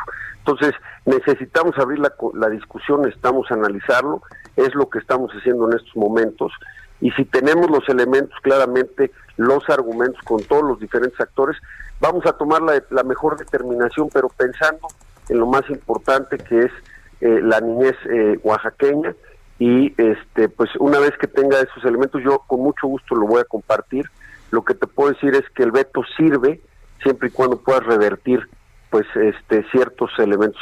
Y si no tenemos eso, entonces es lo mismo que cuando decía, había un, teórico ahí del derecho que decía que de nada sirve eh, una válida, una ley que sea válida si no es eficaz. Entonces el veto no es eficaz en este caso. En- también quiero decirte, por eso es un punto muy importante que hoy todo, todo lo escuche, la parte más relevante no solamente es la publicación de la ley, sino la parte de las leyes secundarias, el- la reglamentación. Yo te diría que hoy, independientemente que se pueda publicar, no va a ser eficaz la ley, porque no se puede aplicar, no se han marcado los parámetros. Entonces va a ser una ley que va a existir, pero en términos reales, en la realidad, pues no se va a poder aplicar hasta que hagamos todas las leyes secundarias. Entonces, tenemos que considerar todos estos elementos, pero lo que te puedo decir es que hoy Oaxaca está pensando en la niñez oaxaqueña y el primer paso que vamos a dar es acompañar con una serie de acciones, especialmente en la parte de comunicación social, para generar el criterio y que los oaxaqueños y las oaxaqueñas tomen la mejor decisión. Alejandro Murat, gobernador del estado de Oaxaca, siempre es un gusto conversar contigo. Gracias. Gracias, Sergio. Gracias, Lupita. Un saludo y un abrazo a la distancia. Gracias. Hasta Gracias. luego. Gracias, claro que sí. Muy buenos días, Alejandro Murat. Oye, y la verdad es que cuando ves eh, lo que los mismos legisladores de Oaxaca proponen en la letra y luego en sus cuentas de Twitter dicen no te dejes engañar y come lo que te dé la gana, pues Siempre y cuando no sea envasado. Magali, Exactamente, Magali López, Magali la diputada que es. impulsó esto, sí. Pues pareciera que en realidad no les importa la salud de la gente, ¿no? Eh, No. que, que se sigan muriendo de, de diabetes. El punto es afectar a los empresarios que venden este tipo de productos. O Esa es la dice- impresión que me da. o como dice el columnista David Páramo, el día de hoy lo que les interesa es matar tienditas. Los matatienditas les llama en su columna del día de hoy. Y bueno, la Secretaría de Educación Pública presentó la programación de clases que se van a impartir por televisión a partir del próximo lunes ya 24 de agosto. Y Gerardo Suárez nos tienes todos los detalles. ¿Cómo estás? Buenos días.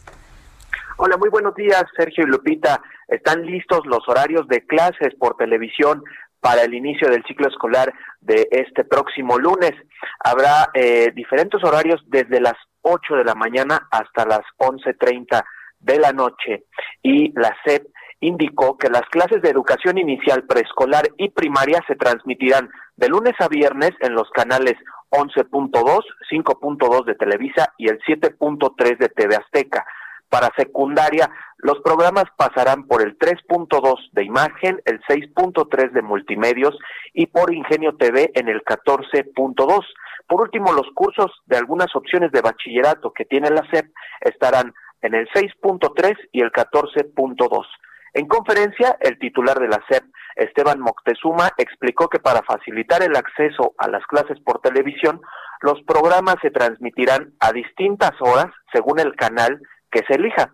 Por esta razón, habrá opciones desde las 8 de la mañana hasta las 11.30 de la noche. A su vez, el Heraldo Televisión se suma a la difusión de estos programas educativos en la Ciudad de México a través del canal 10.2. El Heraldo TV transmitirá las clases de preescolar de 5.30 a 6.30 de la tarde y las clases de primaria para el primer grado estarán de 6.30 de la tarde a 9 de la noche, de segundo grado de ocho y media de la noche a 11.30, tercero de primaria de 7.30 a 10 de la mañana, el cuarto año de 9.30 de la mañana a 12 del día, el quinto año de 12 a 3.30 de la tarde y por último el sexto grado de 3 a 5 y media de la tarde. Las diversas opciones de horarios por canal, por grado y por materia, así como sus repeticiones, se pueden consultar ya en las redes sociales y en la página de internet de la SEP, sep.gov.mx. Además, Sergio Lupita, durante esta semana en la conferencia de las 5 de la tarde en Palacio Nacional, que se transmite tanto por televisión como redes sociales, se detallarán estos programas por cada nivel educativo. Este es mi reporte. Muy bien, tomamos nota. Muchas gracias, Gerardo. Gracias, buen día. Hasta luego, buenos días. Son las 8 de la mañana con 12 minutos. El pronóstico. Jesús Carachure, meteorólogo del Servicio Meteorológico Nacional de la Conagua. Buenos días, ¿qué nos tienes esta mañana? Hola Lupita, hola Sergio, muy buenos días, buenos días a la gente que nos escucha. Eh, pues mira, tenemos eh, diferentes eh, sistemas meteorológicos para este día que afectarán algunos estados de la República. Esperamos lluvias en gran parte del país, eh, con excepción de lo que es la parte norte de México y Baja California Norte, bueno, lo que es Baja California, perdón. Eh, esperamos precipitaciones en el resto de la República Mexicana. Las más importantes para este día eh, serán lluvias puntuales intensas en, en, en lo que es eh, Sinaloa, Nayarit, Jalisco, Colima, Michoacán, Guerrero, Oaxaca, Veracruz y Chiapas. Esto es eh, debido a lo que es la tormenta tropical Genevieve, que se localiza al sur de las costas de Michoacán y de Guerrero, está muy próxima a las costas de México. Eh, este sistema se está intensificando y esperamos que durante, durante esta mañana o la tarde se convierta en huracán de categoría 1 y pueda alcanzar eh, categoría hasta, hasta categoría 3 mientras se desplaza sobre eh, de manera paralela a las costas de México. Este sistema, pues como te comentaba, generará precipitaciones intensas en todo lo que es el occidente y sur del territorio nacional, desde Sinaloa hasta Oaxaca y tenemos eh, dos eh, canales de baja presión, uno en el occidente y otro en el sureste de México, que también generan precipitaciones. Aquí en la Ciudad de México también se esperan lluvias, lluvias eh, puntuales fuertes para este día, todo lo que es la Ciudad de México y lo que es la megalópolis, ¿no? los estados que colindan. Como te comentaba, precipitaciones en gran parte de México, las más importantes en el occidente sur del territorio nacional, lluvias eh, muy fuertes en Puebla y lluvias fuertes en Sonora, Durango, Estado de México, Ciudad de México, eh, Morelos, Tabasco, Campeche, Yucatán y Quintana Roo. Pues muchas gracias, Jesús Carachure. Un saludo a todos, que tengan buen inicio de semana. Gracias igualmente. Y en Jalisco el juez Jorge Luis Solís Aranda fue destituido luego de que determinó no vincular al servidor público Luis Alonso N del Ayuntamiento de Puerto Vallarta, quien fue descubierto en flagrancia de un eh, presunto abuso en contra de una niña de 10 años. Y Mayeli Mariscal nos tiene toda la información. Mayeli, muy buenos días. Hola, ¿qué tal Lupita, Sergio, todo el auditorio? Así es, justamente el día de ayer el Consejo de la Judicatura citó de manera extraordinaria a una sesión en la cual se determina eh, justamente el destituir a este, a este servidor, digo, a este juez, a Jorge Luis Solís Aranda, y es que el pasado 14 de agosto fue cuando determina o rechaza esta vinculación a proceso de este caso que la verdad aquí en la entidad y bueno ya a nivel nacional ha causado pues bastante expectativa y sobre todo indignación ante las declaraciones del juez. Eh, son activistas justamente de CLADEM quienes estuvieron presentes en esta audiencia en donde el juez señala que eh, pues esta, eh, esta agresión o estos cargos no proceden debido a que la menor no siente placer, así fue como lo externan las activistas, lo cual obviamente ha generado bastante indignación. Este caso eh, pues inicia justo el 26 de julio cuando eh, agentes o policías estaban realizando su, su recorrido en la colonia El Salitrillo, justo en el municipio de Puerto Vallarta, al acercarse al vehículo, eh, pues ven a este servidor público, Luis Alonso N., eh, no permitía que observaran dentro del vehículo, los policías encuentran a la menor eh, sin ropa y bueno, obviamente es puesto a disposición en estos momentos, pues es- esa es la información que se tiene, todavía se encuentra detenido el servidor público, el juez hasta estos momentos también pues ya fue destituido por el Consejo de la Judicatura, los magistrados determinaron suspenderlo sin goce de sueldo y obviamente también iniciar una investigación. Este domingo se realizó una caravana en la cual participaron más de 100 vehículos en calles de Puerto Vallarta, en donde pues llevaban pancartas, estuvieron gritando consignas, las niñas no se tocan, las niñas no se violan, las niñas no se matan, no es placer, es violencia y Vallarta semáforo rojo son algunas de los hashtags que acompañaron esta caravana.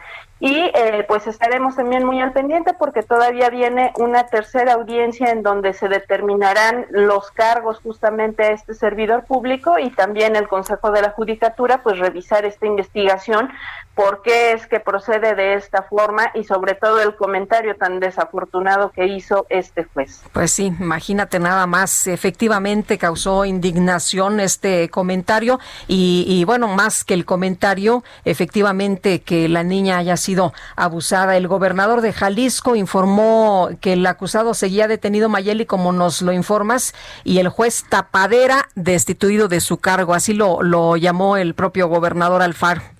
Así es, y pues fue enérgico también el mandatario en este caso y dijo que pues una inmoralidad de este tipo no puede quedar impune. Así es que pues también ya el pronunciamiento bastante fuerte por parte del gobernador. Esperemos que realmente se aplique la justicia en este y otros muchos casos. Así es. Muy bien, Mayeli, muchas gracias. Hasta luego. Hasta luego, muy buenos días. Ayer cientos de mujeres marcharon en la Ciudad de México. Jorge Almaquio nos tiene la información. Adelante, Jorge. Hola, ¿qué tal? Sergio Lupita, amigos. Después de cinco horas culminó la marcha. La violencia contra las mujeres no tuvo cuarentena, encabezada por grupos feministas, resguardadas todo el tiempo por elementos de la Secretaría de Seguridad Ciudadana. No más de 200 mujeres fueron escoltadas hasta la estación del metro Pino Suárez. Aunque tenían contemplada en un inicio ir del Ángel de la Independencia hacia el Zócalo Capitalino, modificaron la ruta para primero acudir a la glorieta de los insurgentes. Luego de iniciar a las 15 horas con 15 minutos, un contingente de no más de 100 personas avanzó por Paseo de la Reforma. A la altura de la glorieta de La Palma, se encontraron con otro grupo de 40 mujeres vestidas de negro y encapuchadas con quienes se reunieron mientras otras impedían que reporteros y las personas tomaran fotografías. Después de un breve diálogo, quisieron regresar a la Victoria Lara, en donde realizaron un mitin condenando al machismo, la poca o nula atención que las autoridades han tomado en contra de, los, de la violencia de género.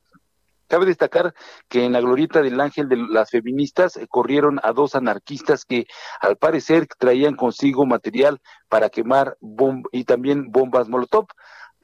Tras, realizar pintas en la barda que protege al ángel, casi una hora después caminaron por reforma, se metieron a la calle de Amberes hacia la glorieta insurgentes, donde realizaron pintas de gritos de solos somos malas y podemos ser peores y quemaron también la bandera nacional.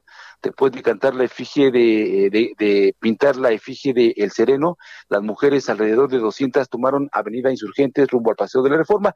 Al llegar a Huitláhuac, muy cercano al Senado, lograron abrir la malla metálica, la, lo que provocó la intervención de las policías, registrándose ahí un intercambio de empujones y golpes, resultando heridas cerca de seis policías y también por lo menos cuatro manifestantes. Y bueno, Sergio, después acudieron eh, al, al, antimonumento frente al Palacio de Bellas Artes. Allí estuvieron uh, cerca de una hora, realizaron pintas, no sin antes, pues también eh, pegarle a martillazos a monumentos de Paseo de la Reforma. Y bueno, pues ahí, ahí realizaron este mitin en donde pues eh, de, señalaron que no, no se van a quitar de la lucha y van a continuar con esta lucha hasta que se les haga justicia. Escuchemos. Y que les quede claro a los gobernadores, a los de hoy y a los de mañana, que nosotras vamos a seguir luchando por tener una vida libre de violencia. Nos cueste lo que nos cueste. Así nos tengan que estar reprimiendo y nos manden miles de policías. No vamos a dejar salir hasta que tengamos un país que nos ofrezca seguridad a nuestros hijos y a nuestras hijas. Porque las que estamos saliendo a marchar somos mujeres, pero principalmente somos madres.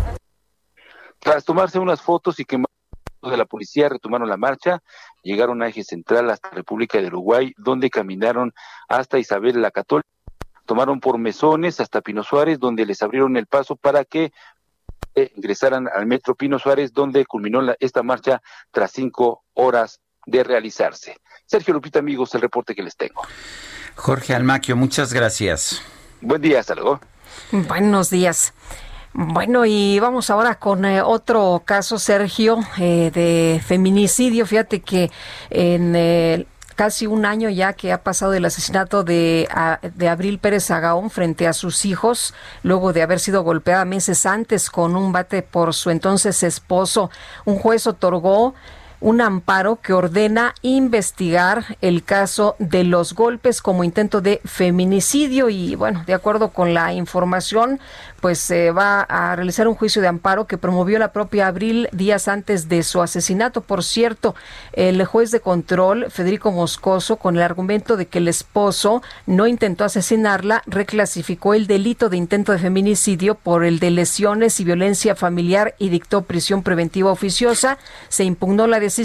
El magistrado Héctor Jiménez López decidió mantener la clasificación de violencia familiar y revocó la prisión preventiva, por lo que García salió en libertad condicional y bueno, pues seguía el proceso solo con el requisito de la firma periódica, aunque ahora pues esto podría revocarse. El caso del asesinato de Abril ya se trata como un feminicidio y oficialmente no hay un cargo contra García. Así las cosas. Eh, pues en nuestro país puede matarse a las mujeres y esa es la lucha de muchas feministas, que esto no quede impune y efectivamente que haya justicia en nuestro país. Bueno, ya en el Estado de México se cumplió una orden de aprehensión en contra del posible autor del asesinato del notario público Luis Miranda Cardoso. José Ríos nos tiene la información. Adelante, José. ¿Qué tal, Sergio Lupita? Buenos días. En efecto, para comentarles que la Fiscalía del Estado de México cumplimentó una orden de aprehensión en contra del posible autor del asesinato del notario público Luis Miranda Cardoso, quien fue padre del ex titular de Sedesol, Luis Miranda Nava. El sujeto fue identificado como Arturo N., quien la madrugada de este domingo fue trasladado al centro penitenciario de Almoloya, tan solo cinco días después de este homicidio del también ex titular del Poder Judicial del Estado de México. De acuerdo con las indagatorias, el ahora detenido tenía conocimiento de las actividades del abogado, pues trabajó para él durante los últimos años, donde formó una cercanía de tal forma que lograba ingresar a su domicilio en Toluca. La hipótesis de que el homicidio del ex magistrado se debió a un robo a casa habitación se fortaleció tras diversos indicios recabados por agentes de investigación de la misma fiscalía días después de su asesinato. La corporación detalló que, pues, hasta el momento continúa con el desarrollo de diversas diligencias en esa indagatoria para identificar, localizar y detener a otros probables partícipes de estos hechos. Cabe recordar, compañeros, que, pues bueno, el sujeto fue detenido cinco días después del homicidio del notario el pasado 11 de agosto. Un día después, los agentes de la misma fiscalía aseguraron una camioneta en la que presuntamente se encontraban los supuestos implicados en este crimen. Cabe recordar también que tras el homicidio, su hijo Luis Miranda confió en el actuar de las autoridades para dar con el presunto autor del crimen. Gracias, José Ríos. Son las 8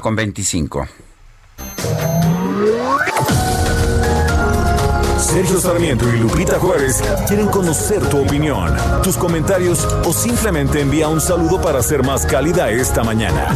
Envía tus mensajes al WhatsApp 5520 109647.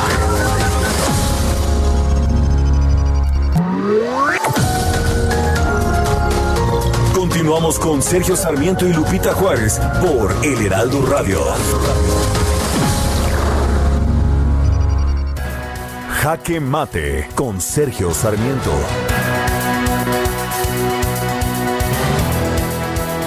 Primero, el presidente de la República, Andrés Manuel López Obrador, afirmaba que no había desabasto de medicamentos. Lo que había era una conspiración, una conspiración de empresas de la industria farmacéutica nacional con hospitales públicos para crear una escasez artificial.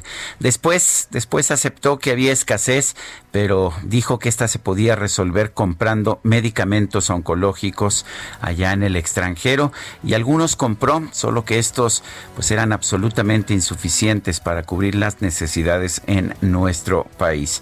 Ahora, ahora lo que nos dice el presidente de la República es que gracias precisamente a un programa para comprar medicamentos en el extranjero, ya no será necesario que se produzcan los medicamentos aquí en nuestro país. Poco importa si decenas de miles de personas que trabajan en la industria farmacéutica nacional se quedan sin empleo.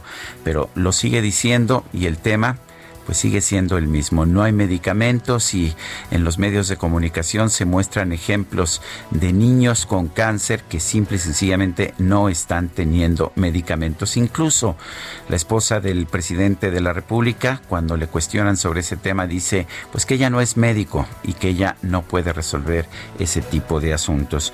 Lo que sí podemos decir es que cuando el presidente decía que no había desabasto, que sí había medicamentos, No había ninguna conspiración. La única conspiración acaso fueron los errores del propio gobierno de la República que cerró la única planta de producción de medicamentos oncológicos pediátricos en México por razones políticas y que pues ha hecho un desastre con las licitaciones de medicamentos para el sector público.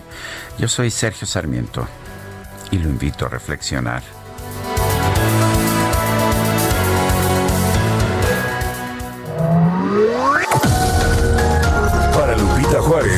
Opinión es importante. Escríbele a Twitter en arroba Lupita Juárez H.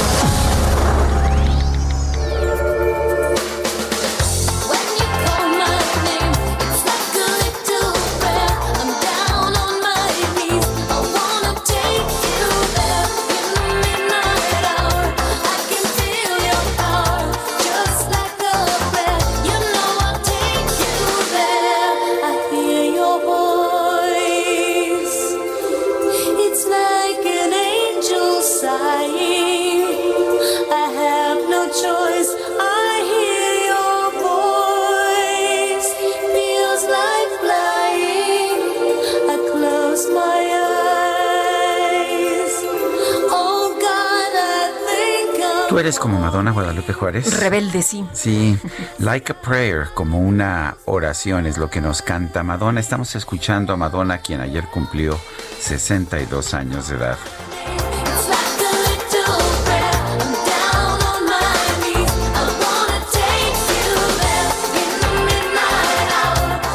Por acá bailamos y nuestros compañeros, como tenemos eh, cristal en esta cabina, dicen, ah caramba, ¿qué pasa por allá? Pues estamos disfrutando de Madonna esta mañana y vamos con mensajes. Amy Shehoa, mal íbamos en educación y ahora lograron venderle a los papás que no necesitan a los maestros. Pues buena suerte con su educación casera. Saludos cariñosos. Eduardo Monterrosas desde Querétaro, casi siempre hay un muy bajo porcentaje de personas que votan en la pregunta de forma contraria a la mayoría. Es de llamar la atención que siempre es a favor del presidente, aunque haya evidencia de que están en un error. Me gustaría saber si hay alguien que pueda demostrar que no hay desabasto de medicamentos. Excelente inicio de semana, es lo que decía el presidente de la República, incluso este año lo dijo el 24 de enero de este año. Bueno, y le podemos dar muchas llamadas que hemos recibido de personas que se quejan de, que, no sí hay, medicinas, ¿no? desabasto. Ujú. Eh, Ari PL, Suiza tiene la intención de incluir en su constitución los derechos de los animales. Ojalá en México las legislaturas procedieran con esta iniciativa porque muchísimos mexicanos tratan a los animales con salvajismo. Urge, nos dice. Son las 8 con 35 minutos. Vámonos al metro. Reporte Metro con Ana Moreno. Eh, Ana Moreno, ¿qué nos tienes esta mañana? Hola, muy buen día, Lupita, Sergio, excelente inicio de semana. Un saludo a todo su auditorio. Les informo que al momento la red se encuentra operando con afluencia moderada y avance continuo. Se tiene un intervalo eh, de paso entre trenes de cuatro minutos aproximadamente.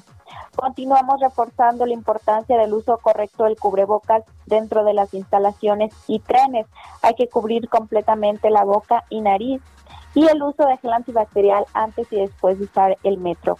También comentarles que para evitar contratiempos, debido a que algunas taquillas continúan cerradas, les recomendamos anticipar la compra de boletos en las que continúan operando o recargar su tarjeta en las 312 máquinas expendedoras que se encuentran instaladas en 88 estaciones. Para conocer su ubicación pueden consultar nuestras redes sociales o la página web. Y por último, Lupita, Sergio, decirles que esta tarde noche se prevén lluvias en algunas zonas de la ciudad. Por seguridad disminu- disminuimos la velocidad de los trenes, por lo que el tiempo de traslado puede aumentar al doble. Les sugerimos que si van a viajar por la red, anticipen su viaje. Hasta el momento esta es la información. Muy bonito día. Buen día, Ana Moreno, gracias. Hasta luego. El Congreso de Colima aprobó el uso obligatorio de la mascarilla en el Estado como una medida preventiva ante la pandemia de coronavirus. Y vamos a hablar del tema precisamente con Ignacio Peralta, gobernador del Estado de Colima. ¿Qué tal? Muy buenos días. Hola Lupita, buenos días. Saludo con gusto a ti, a quien nos escuchan. Muchas gracias por la entrevista. Lupita. Gracias, Nacho. Cuéntanos eh, eh, qué, cuál es tu posición, cuál es la posición del gobernador sobre esta disposición del Congreso de hacer obligatorio el uso de la mascarilla. Bueno, eh, por supuesto que el Congreso en este caso eh, legisla eh, con relación a una iniciativa que envié yo como gobernador a principios de agosto. pasó por comisiones, afortunadamente se aprobó, claro, con algunas modificaciones, algunos cambios que el propio Congreso le hace. Y aquí lo que tenemos como objetivo, eh, Sergio Lupita, pues es buscar un proceso de culturización de la gente. Hay mucha, mucha gente en Colima que está siguiendo puntualmente las recomendaciones de salud, no solamente en cuanto al uso de cubrebocas, los temas de higiene personal, de comportamiento social, etcétera. Sin embargo, lamentablemente hay gente que no.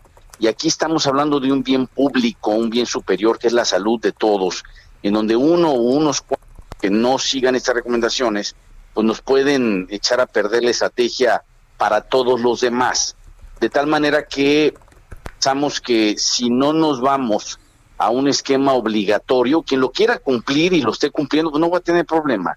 Eh, pero quienes no necesitan autorizar. Claro que eh, pues vamos a capacitar a los policías, a los cuerpos policíacos de los tres órdenes de gobierno que vamos a estar buscando que esta medida se cumpla, pues para que sea un tema de invitar en un primer momento, eh, queremos castigar o, ser más duros con la reincidencia.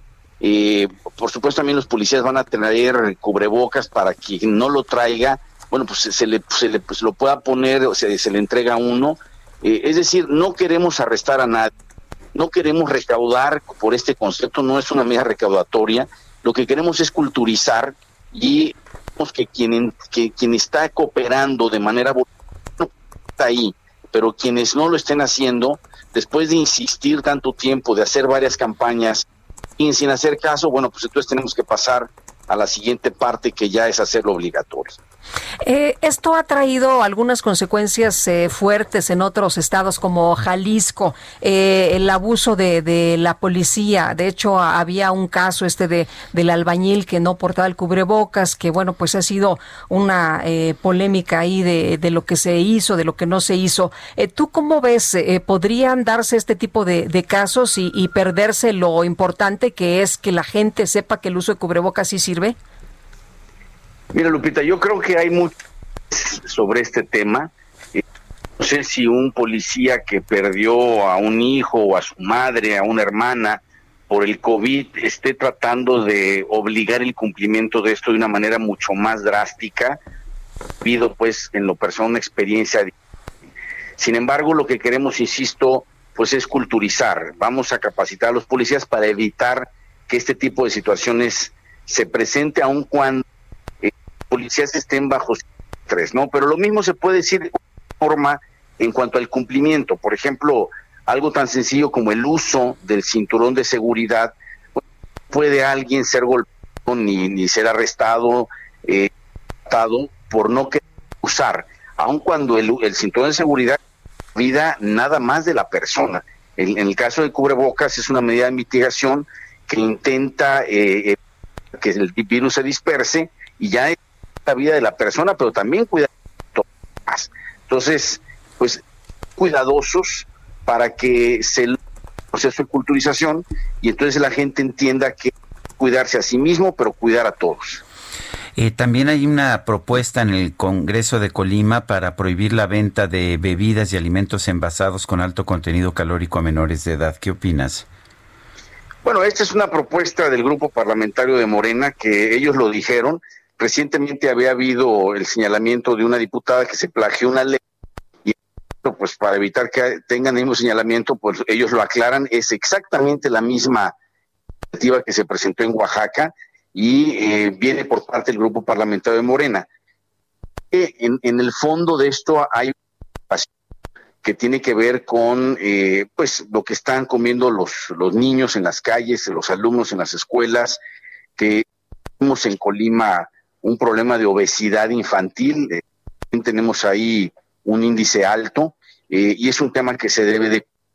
Eh, yo vigilaría nada más la legalidad, temas de competencia, temas de legalidad, este, y acompañaría esta medida pues con muchas otras, es decir, no es solamente por decreto que va a combatir el problema de la y de los, de los malos hábitos alimenticios. Tenemos que hacer una estrategia integral que también tiene que ver como lo con un tema de cultura.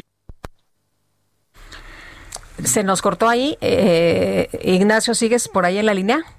Estoy, Lupita. Ah, ah, eh, te- eh, es que se nos, se nos corta un poco. Eh, te quiero preguntar sobre la reunión del día 19 de este miércoles con el presidente de la República. ¿Qué puntos vas a plantear o vas a acordar? Eh, veía que pues has eh, estado conversando sobre el mal diseño de la estrategia sanitaria, sobre decisiones, eh, decisiones erráticas que se han tomado en esta administración para combatir el COVID. ¿Eso es lo, lo, lo que de- te interesa platicar con él o qué otros puntos?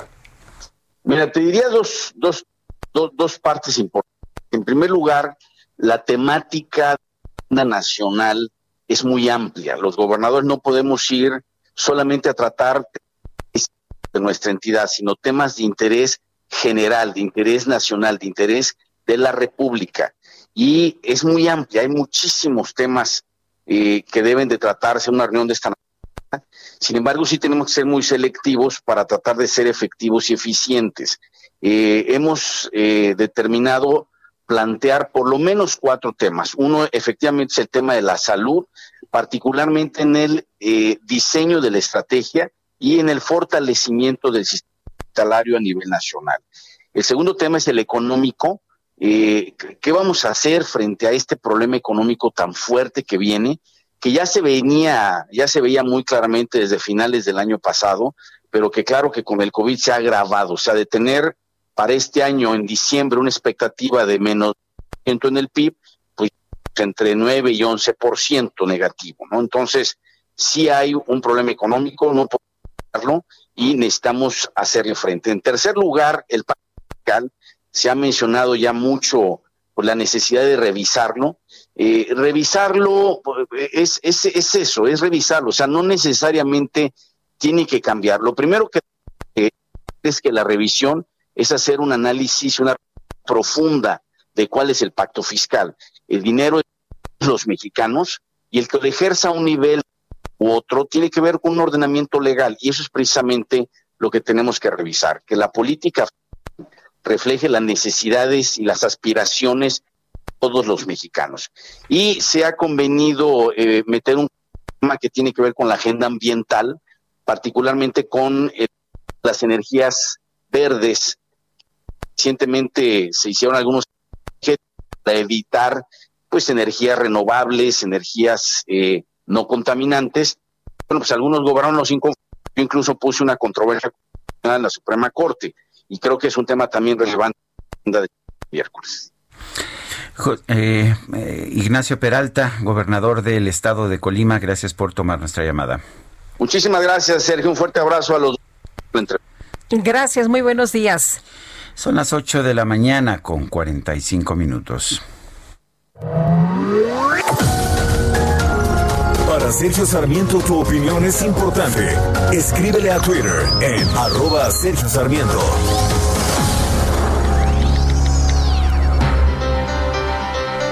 Y vamos con información de Jorge Ramos, periodista de La Silla Rota en los especiales. Muy importante proceso electoral que nos dice La Silla Rota, pues ya causa estragos entre servidores de la nación. Cuéntanos, Jorge, muy buenos días. ¿Qué tal? ¿Cómo estás, Sergio? Muy buenos días, Lupita. Adelante, Jorge, cuéntanos. Pues sí, ya adelantaban que pues el proceso electoral del próximo año pues ya está tambor batiente a pesar de que todavía no arranca formalmente, será en septiembre. Pero bueno, para contarles que eh, pues en un video se ve a Gabriel García Hernández, coordinador general de los programas para el desarrollo del gobierno federal. Se ve molesto eh, en un diálogo que sostiene con un abogado y algunos servidores de la nación en Tuxpan, Veracruz. Eh, el abogado, quien también fue servidor de la nación, reclama que no tenían dinero ni para llegar a las comunidades donde se entregan los apoyos de programas sociales. Y le dice al coordinador nacional que 34 servidores ya demandaron laboralmente al gobierno. Escuchemos cómo se da este choque. A ver, pero dígame uno de los representados de aquí. ¿Está el compañero? Porque nomás nos dijeron que viniéramos dos. Soy ex servidor de la Nación también. ¿Eres ex servidor de la Nación? Claro. Muy bien. ¿Cuánto dinero requieres que aconsejó tu abogado? Si no lo voltees a ver, veme a mí. Para que esto se termine. Nosotros no venimos por esa situación. ¿No vienes por esa situación? No, venimos Ah, bueno. a- ¿Estás dispuesto a reincorporarte? Y a no este, eh, caer en esta acta de corrupción. Esto, para mí es corrupción. ¿Sí? Que me disculpe el abogado, ¿sí? pero yo sé con quién me dirijo y te la trato con mucho abogado. Pero jamás me dejó escuchar. no, no, no, no, no me permíteme, lo escuchó. estoy escuchando. Acabo de escuchar todo. No, no me Y aquí yo le mandé a traer. Te digo una cosa, no se dejen manipular. Bueno, pues ahí escuchamos a Gabriel García diciéndoles cuánto dinero necesitas para que esto termine.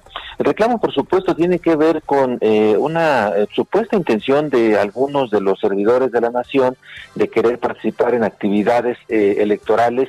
Y bueno, nosotros buscamos a Gabriel García y él nos dijo que efectivamente se exaltó en esta discusión y que les dijo claramente que esta situación de querer participar en alguna actividad electoral pues no está permitido. Pero bueno, nada más recordar muy rápidamente que eh, pues los choques eh, y la, los servidores a la nación eh, han sido un tema muy interesante que de hecho ha- eh, está en pues en litigio en, en un pleito allí en el Instituto Nacional Electoral donde hay una una queja de partidos porque creen que este eh, este grupo de servidores de la nación pues en realidad se trata de un eh, equipo pues de eh, operadores electorales.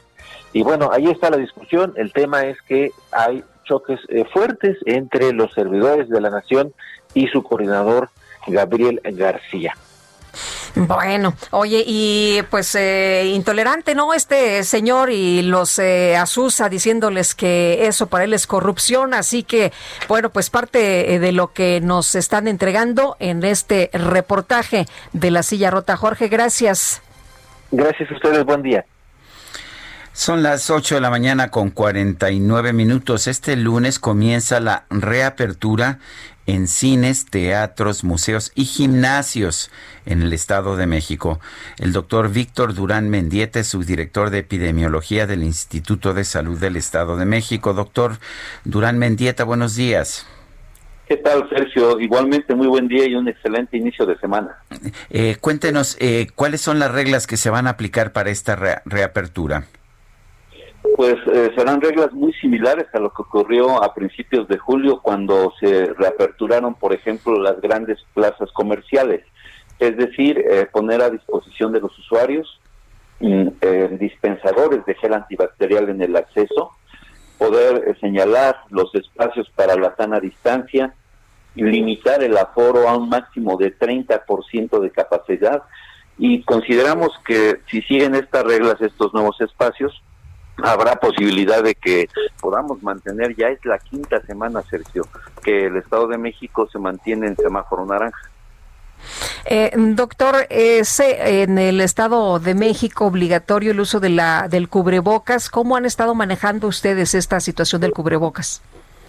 Sí, si bien no es una actividad coercitiva, no es una actividad que se ejerza alguna penalización, eh, como han incluso mencionado algunos ediles en el Estado de México, eh, la postura del gobierno del Estado es hacerlo a través de la concientización, de la sensibilización de toda la ciudadanía y creo que hemos obtenido una respuesta importante. Repito, es la quinta semana que estamos en semáforo naranja y nosotros hacemos recorridos eh, a través de diversas dependencias.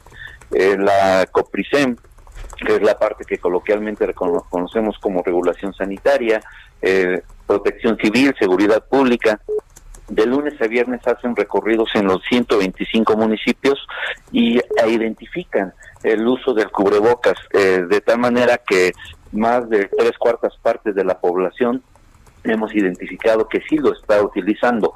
Si ustedes me permiten, Lupita, Sergio, no solamente recomendamos el uso permanente del cubrebocas en los espacios públicos, sino también el uso correcto, el uso adecuado del cubrebocas.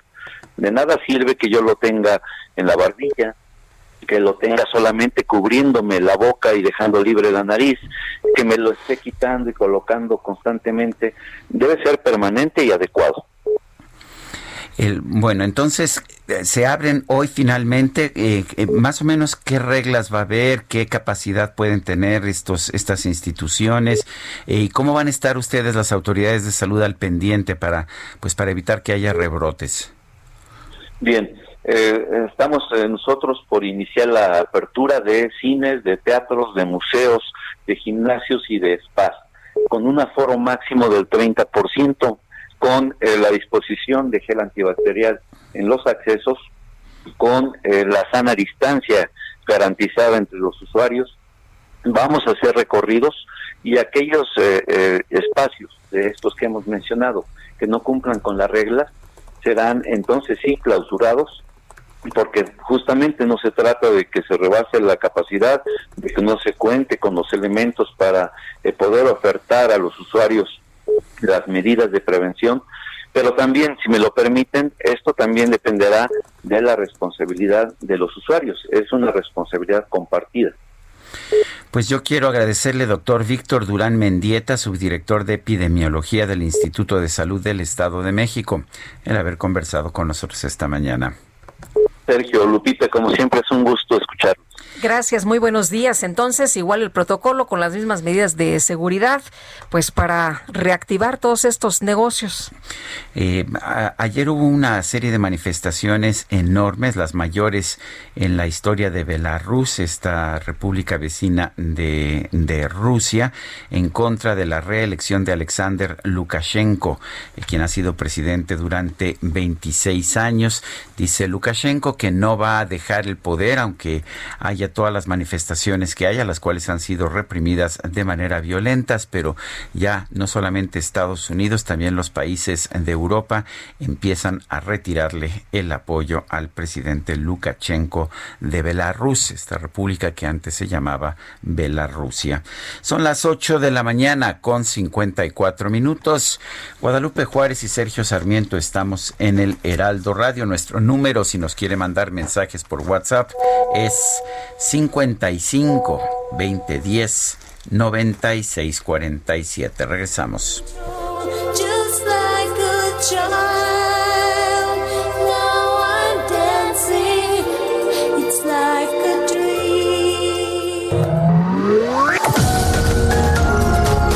Sarmiento y Lupita Juárez quieren conocer tu opinión, tus comentarios o simplemente envía un saludo para ser más cálida esta mañana. Envía tus mensajes al WhatsApp 5520 109647.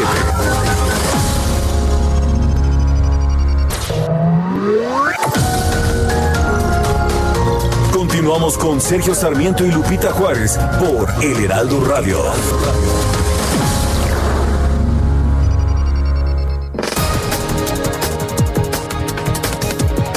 Son las 9 de la mañana en puntísimo. Le tenemos un resumen de la información más importante.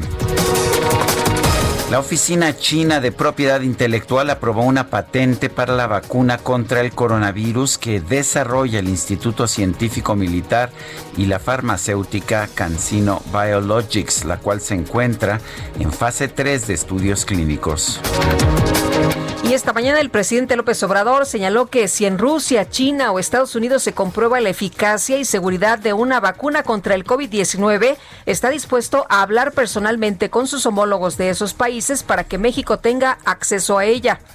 En este asunto tan importante no debe de haber ideologías. Hay, desde luego, ideas, pero la salud es primero. Si en Rusia, en China, se tiene primero la vacuna y se demuestra de que es eh, eficaz para salvar vidas, de inmediato establecemos comunicación. Yo hablaría personalmente con el presidente de China, con el presidente Putin, para que se tenga la vacuna. Y lo mismo en el caso de Estados Unidos, que tenemos muy buena relación con el presidente Trump. Por otro lado, el presidente anunció que en febrero se, se va a inaugurar la pista militar y también la base aérea que se construyen en el nuevo aeropuerto de Santa Lucía. Ya puedo adelantarles que en Santa Lucía, en lo que es el aeropuerto militar civil Felipe Ángeles, en febrero del año próximo estamos inaugurando ya la pista militar y las instalaciones de la base aérea como una primera etapa. Y el 21 de marzo del 22 se inaugura completo el aeropuerto. Pero los que están eh, trabajando en la refinería igual están aplicados y en el tren Maya y en las obras del Istmo y también en el tren Toluca Ciudad de México. Ya tenemos el presupuesto para concluirlo. Son 20 mil millones adicionales. La alcaldía Miguel Hidalgo anunció que va a destruir 140 triciclos confiscados a vendedores ambulantes de las colonias Polanco y Granadas, lo que generó fuertes críticas en redes sociales. Pero supongo que ya tiene los eh, 140 puestos formales para ayudar a estas personas que se van a quedar sin trabajo, sin ingresos.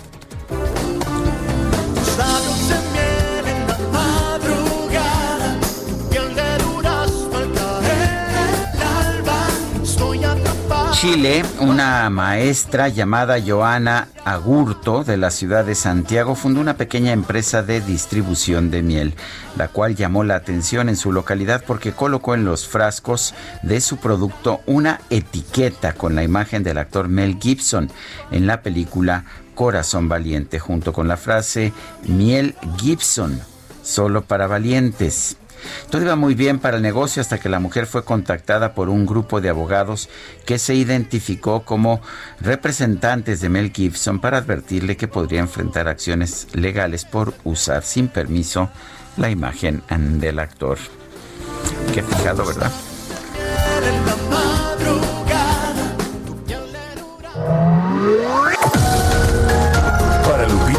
Tu opinión es importante.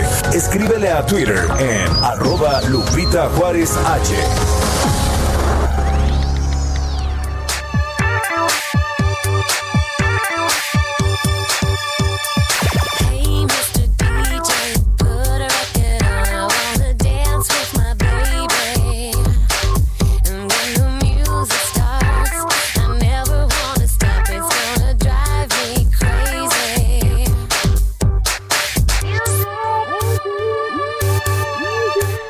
Pues esta pieza musical se llama Music, música.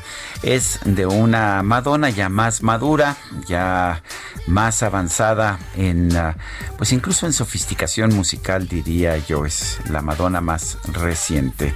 Estamos escuchando a Madonna que hoy cumple 62 años de edad.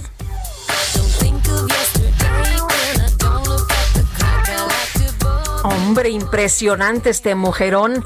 ¿Sabes que me gusta la Sí. manera en que ha ido evolucionando musicalmente? Eso me parece maravilloso. De música ochentera a música electrónica como esto, música también, si la escuchamos en sus últimas interpretaciones, pues música muy ad hoc para los nuevos tiempos. Cambia siempre, es muy innovadora. Y me gusta muchísimo. Y bueno, también mensajes esta mañana de nuestros amigos del auditorio. Buenas tardes desde Johannesburgo a nuestro dúo dinámico de la información. Hombre, saludos. Reportando que Sudáfrica pasa a nivel 2 de COVID a partir de este martes. Los viajes interestatales ya estarán permitidos como la venta de alcohol y tabaco. Sin embargo, se mantiene el toque de queda nocturno y las fronteras siguen cerradas por tiempo indefinido. También si nos pueden felicitar, ayer 16 de agosto cumplimos nueve años de casados y estamos deseando que el próximo año pues se haga una mega fiesta esperando que esta pesadilla del COVID sea historia. Abrazo caluroso de David y Alex Díaz. Pues una felicitación para ustedes. Muchos abrazos. Nuestro radio escuchas en Sudáfrica. Muy bien, Alma Rosa Arjona, excelente lunes e inicio de semana. Saludos, dúo dinámico, gracias por ser parte de mi vida. Y nos dicen bienvenidos, ya se nos hizo en Torreón y La Laguna. Felicidades, soy su fan. Digan lo que digan bots o quien sea en Twitter. Yo confío en ustedes, en su integridad para informar con responsabilidad y honestidad. Patti Medina desde Torreón. Pues Patti, un abrazo y a todos nuestros amigos que a partir de hoy nos escuchan en... eh, En la comarca lagunera. Así es, la, la, la- ¿cómo, cómo se llama esta estación? ¿La Lagunera? Eh, Sí, ¿verdad? Hombre, qué bonito lo- nombre, qué bonito nombre. Bueno, y es toda la comarca lagunera, la estación está en Gómez Palacio, pero ya sabe usted, pues es casi una sola ciudad, Lerdo, Gómez Palacio, Torreón y algunos municipios circundantes. La Laguna. Ah, se La llama, Laguna, La Laguna. Sí. sí, y bueno, pues saludos a nuestros amigos de La Laguna. Y siempre es un gusto estar allá. Eh, antes iba con mucha frecuencia, eh, sobre todo allá a Torreón. Me, gusta mucho la comarca lagunera, gente trabajadora, Sí, una zona no. muy árida. Y la gente de allá ha logrado crear un emporio en producción agroalimenticia, realmente un Tenemos gran emporio. muchos amigos por allá. Mi mamá es de Torreón. Así no Sí, sabía yo. no. No, bueno, pues muy bien. Son las nueve de la mañana con siete minutos. Cientos de personas van a marchar contra las medidas sani- marcharon, perdón, contra las medidas sanitarias establecidas en España para frenar los contagios de COVID-19. Eh, La propia manifestación fue muy controvertida. Patricia Alvarado nos tiene el reporte. Adelante, Patricia. Sí, muy buenas tardes, eh, Lupita Sergio. Buenos bien, días. buenos eh, días. Aquí son las cuatro Oye, de la tarde. Cuéntanos de 17 esta controvertida Pues sí. movilización. En pleno rebrote, porque todos los días hay centenares de casos, tan solo en Cataluña ayer hubo 1.200 contagiados. Pues en pleno rebrote, miles de personas, algunas eh, autoridades calculan que alrededor de 2.500 y hasta 3.000, se manifestaron en la céntrica Plaza de Colón de la capital española.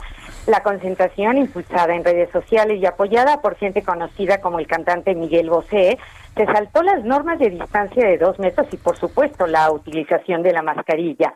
Los convocantes tenían autorización, pero al no haber respetado las reglas de higiene, serán severamente castigados por la delegación del gobierno de la capital española. Entre lemas como queremos ver el virus o no somos delincuentes, queremos respirar, los manifestantes protestaron por la pérdida de sus derechos civiles.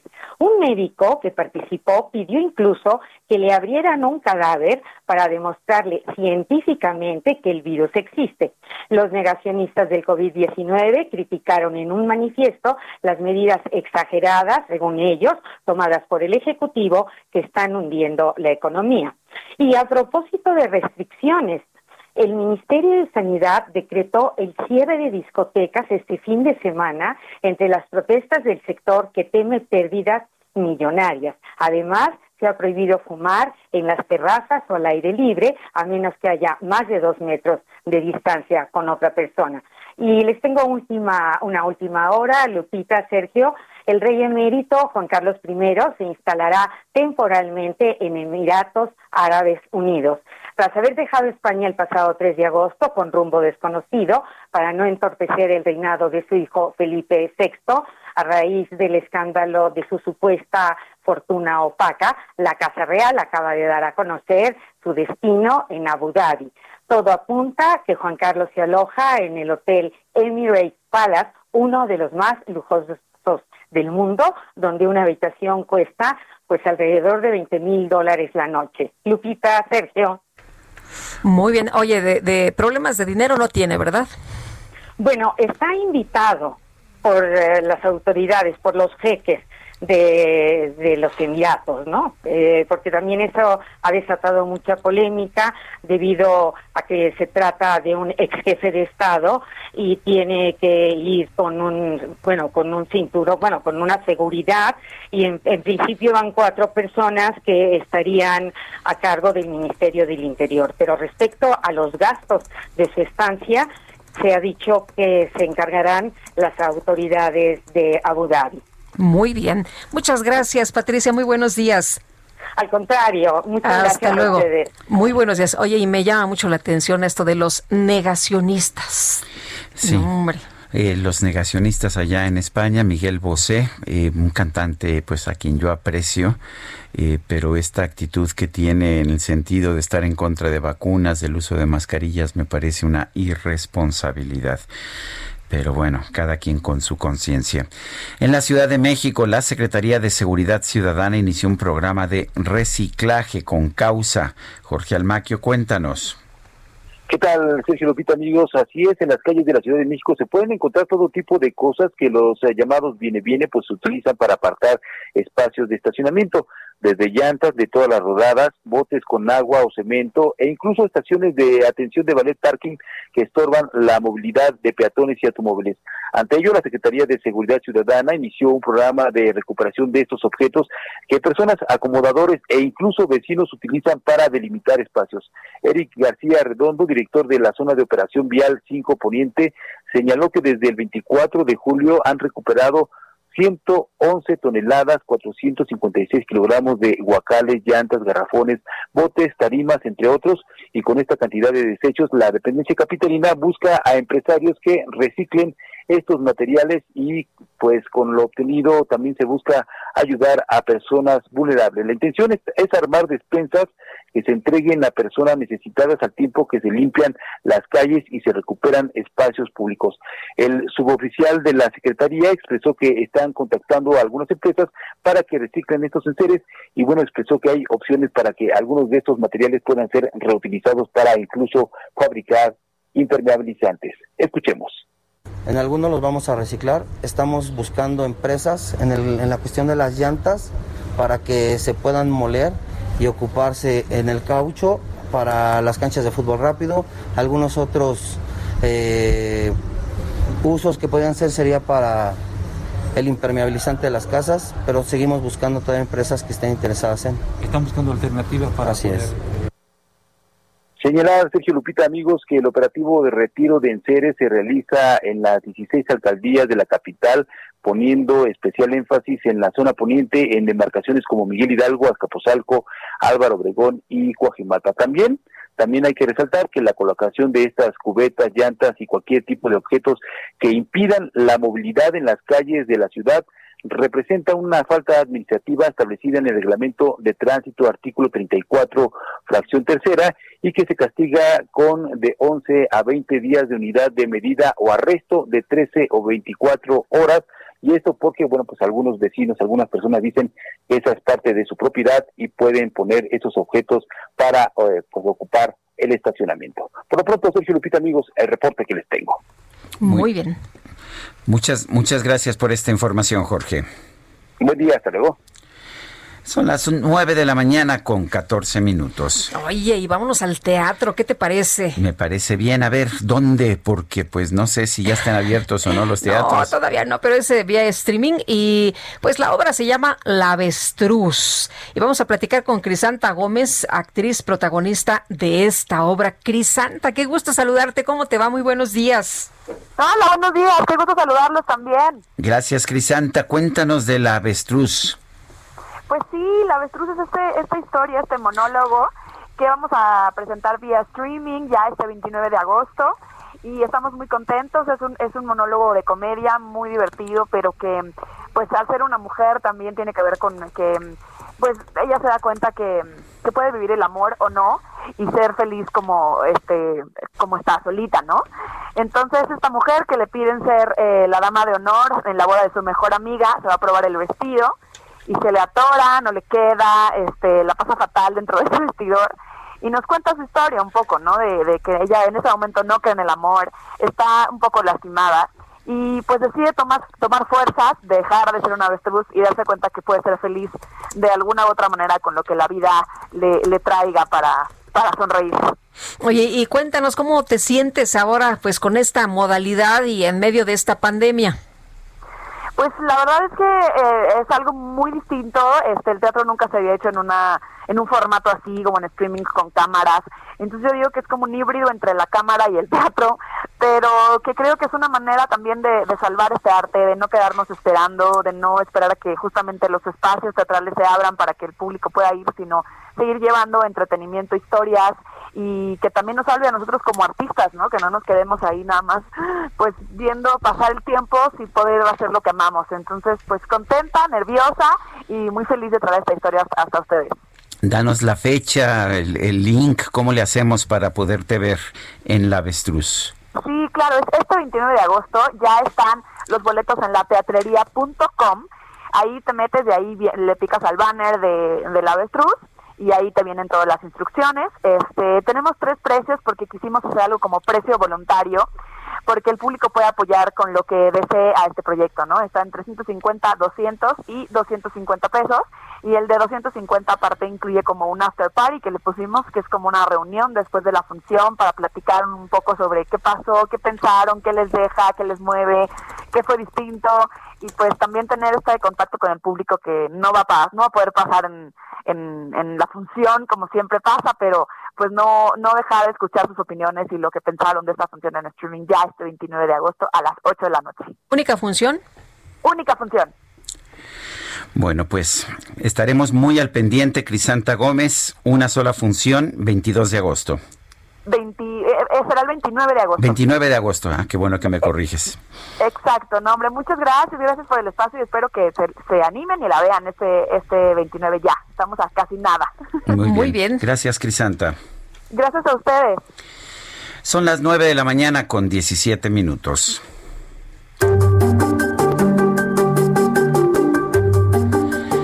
Mariano Riva Palacio, cuéntanos, ¿es, ¿es verdad que hoy es mi día? Exactamente, querido Sergio Lupita, ¿cómo están? Muy buenos días, Buenos días. amigos del Heraldo Radio. Porque todos Bueno, pues somos empezamos. peatones, ¿no? Exactamente, querido Sergio. ¿Sabían ustedes que los hombres caminan más que las mujeres? No. Sin embargo, las mujeres hacen el mayor número de viajes. Hoy se conmemora el Día Mundial del Peatón y como ya lo decía Sergio, todos somos peatones. Podemos tener vehículo, trasladarnos en bicicleta, motocicleta, el scooter famoso que está muy de moda, o usar el transporte público, pero caminar lo hacemos absolutamente todos y todos los días. Al salir a la calle nos convierte en peatones. Y quiero compartir con ustedes una serie de datos interesantes que da a conocer una serie de investigadores mexicanos. Por ejemplo, para el director del Instituto Nacional de Geografía, Manuel Suárez Lastra, los viajes caminando son los más cortos de todos. La mitad de ellos son de 10 minutos o menos. Y según estudios realizados en esa entidad, lo máximo que una persona está dispuesta a caminar, ya me dirá Sergio si es cierto, son 20 minutos. Aunque por supuesto hay gente que se mueve a pie por mucho más tiempo. En cambio, para Dolores Delgado, ella es académica de la FE Zaragoza de la UNAM, la caminata diaria, pues es una actividad física que se hace por gusto o recreación, pero que sirve en muchas ocasiones de terapia o rehabilitación. Recordemos que en ocasión del Día Mundial del Peatón Lupita, todo esto se hace porque se recuerda la primera muerte ocurrida por atropellamiento por un vehículo a motor. Fue el 17 de agosto de 1896 en Londres, Inglaterra. Una persona que camina despacio lo hace a 4 kilómetros por hora y una persona que lo hace rápido avanza a 6 kilómetros por hora. De ese modo, una caminata de 10 minutos, Sergio, es poco menos de un kilómetro de distancia, es decir, entre 8 y 10 cuadras. El resto recorre hasta 3 o más kilómetros en 20 minutos. Y como ya decíamos al principio, según estudios, los hombres caminan más que las mujeres, aunque las mujeres hacen más viajes. También la mayoría de los trayectos a pie suelen ser largos. Por ejemplo, para tomar el transporte público o, para transbordar de uno a otro. Recordemos también los casos de estudiantes al interior de la República que recorren muchos kilómetros para ir de su casa a la escuela. En este sentido, los expertos reconocen que a pesar de su relevancia, hay pocos estudios sobre la caminata como parte de la movilidad en México. También hay que tomar en cuenta la comodidad de caminar en una ciudad. Hay muchas quejas, por ejemplo, de los peatones que dicen que las banquetas no se encuentran en buen estado, no hay señalizaciones visibles, puestos ambulantes, hay lugares donde el peatón tiene que estar sorteando la serie de puestos ambulantes, basura, grava o restos de construcciones o trabajos que esté haciendo la localidad o incluso los mismos vehículos que pueden estorbar. Todo esto también puede ser considerado para generar un ambiente más seguro para un peatón. Y ya por último, se recomienda caminar por lo menos 30 minutos al día. Esto ayuda a mejorar el aparato cardiovascular, respiratorio y locomotor. Así que Sergio y Lupita, ¿ustedes cuánto tiempo destinan para caminar? Por ejemplo, tú Sergio, ¿cuánto tiempo caminas? Este es varía muchísimo, pero no tengo una rutina que debería tenerla, sí. Sí, de entrada dicen los especialistas que eh, proponen que se tenga una rutina, pero con que caminemos 20 minutos bien caminados es suficiente para ayudar sobre todo a la recreación, el aparato cardiovascular, respiratorio y locomotor. Así que felicidades a todos los peatones en su, en su día, querida Lupita. Muchas gracias, Mariano. Muy buenos días. ¿Te fijaste cómo, días. cómo me quedé calladita? Así es. ¿Cuánto caminas yo? Mm. Mm, Como de, de aquí, a, De aquí al- a tu coche y de coche. tu coche para acá. Pero amigos, tienen que hacer ejercicio. De eso estoy consciente. Bueno, y vamos a otros temas. Eh, vamos con Alan Rodríguez en Álvaro Obregón. Alan, ¿qué pasa? Buenos días. Vita, muy buenos días. Quiero informarles que el día de ayer tuvimos mucha actividad por parte de la jefa de gobierno Claudia Sheinbaum, quien inauguró uno de los senderos seguros conocido como la colonia Toltecas. Estos se realizan con el objetivo estratégico de contar con las condiciones necesarias para una movilidad segura e incluyente en corredores de mayor afluencia poblacional en la alcaldía de Álvaro Obregón. También es para privilegiar el tránsito peatonal y el uso de la infraestructura física social con altos estándares, además de garantizar la seguridad de las personas. En la ah, demarcación de Álvaro Obregón estará generando diversos senderos seguros. Se tiene proyectado que se van a implementar 18, de los cuales ya 8 se encuentran concluidos. La longitud de estos va desde los 0.8 kilómetros en la colonia Olivar del Conde, primera sección, hasta los 6.2 kilómetros, el más largo, ubicado en el corredor de Santa Lucía. Es eh, la información que tenemos. También les quiero comentar que en esta zona de la alcaldía de Álvaro Obregón, el día de ayer informó la jefa de gobierno Claudia Sheinbaum que va a iniciar la construcción de una preparatoria por parte del gobierno de la Ciudad de México. Se tiene contemplado que este año inicie la creación de cinco, las cuales la primera estaría operando a partir del primer trimestre del año 2021. La primera se va a ubicar en un corralón ubicado en la colonia 8 de agosto, en donde pues bueno, en estos momentos ya ha comenzado el retiro de todos los objetos que se encuentran en este lugar y pronto dará inicio la construcción de esta escuela. Traerá beneficio para 1.500 alumnos de toda la zona de la alcaldía de Álvaro Obregón. Es el reporte. Gracias, Alan. Excelente día. Buenos días. Son las 9 de la mañana con 23 minutos. Eh, vamos con Gerardo Galicia, está en el Zócalo. Así es, Sergio Lupita, excelente mañana. Tenemos buenas noticias para nuestros amigos que se mueven en la zona centro de la capital. Avenida 20 de noviembre está avanzando bastante bien, excelente opción para poder llegar al circuito del Zócalo. El circuito del Zócalo hay que recordar que opera de manera reversible por la serie de campamentos que tenemos frente a Palacio Nacional, pero aún así está avanzando bastante bien. Es buena opción para poder llegar a su entronque con la calle 5 de Mayo, Tacuba, incluso para continuar hacia la zona del eje 1 norte y el eje central eh, con carga vehicular abundante y un avance que supera todavía los 40 kilómetros por hora. Y por lo pronto, el reporte. Gerardo, muchas gracias. Hasta luego. Son las 9 de la mañana con 24 minutos. Estamos en el Heraldo Radio. Regresamos en un momento más.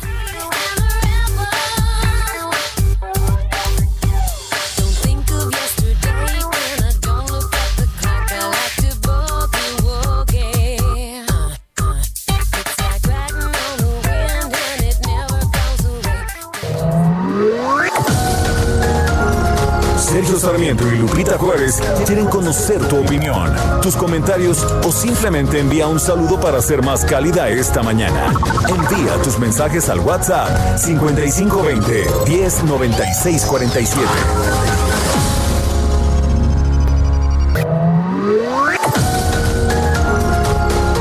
Continuamos con Sergio Sarmiento y Lupita Juárez por El Heraldo Radio.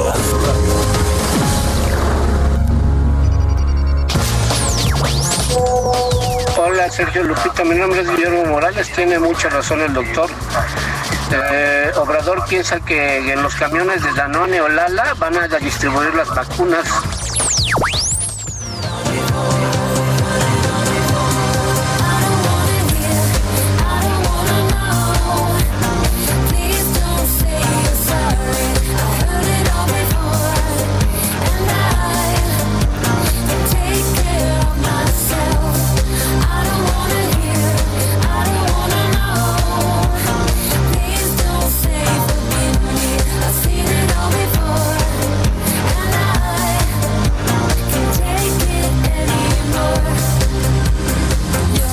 Seguimos escuchando música de Madonna. Esto se llama Sorry. perdón. A veces dicen que es mejor pedi- pedir perdón que pedir permiso, Eso ¿verdad? dicen.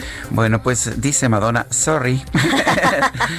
bueno, tenemos llamadas de nuestro público. Oye, dice una persona que no nos puso su nombre. Eh, buenos días, Sergio Lupita. Muy buena entrevista sobre las vacunas y su entrevistado sí sabe del asunto y desnuda a este mal gobierno. Un abrazo a la distancia. Ah, no, sí nos pone Francisco 1955.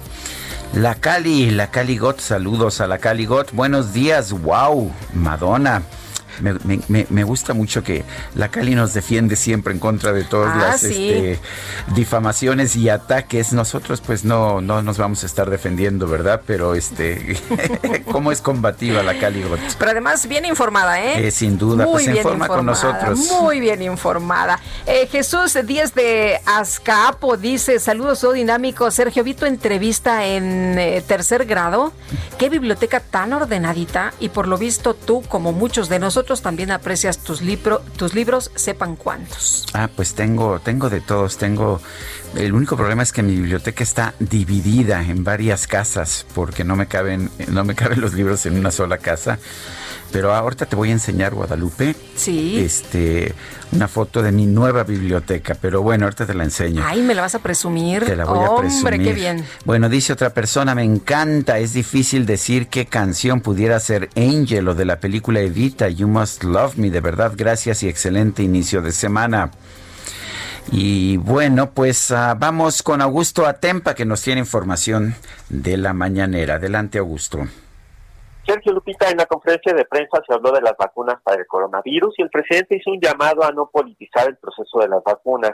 Se le cuestionó que ya hay varios países que están buscando el proceso de la vacuna. Dijo que adicionalmente a lo que se informó el pasado viernes, México está inscrito en protocolos de investigación para crear una vacuna tanto en China, Francia y Estados Unidos.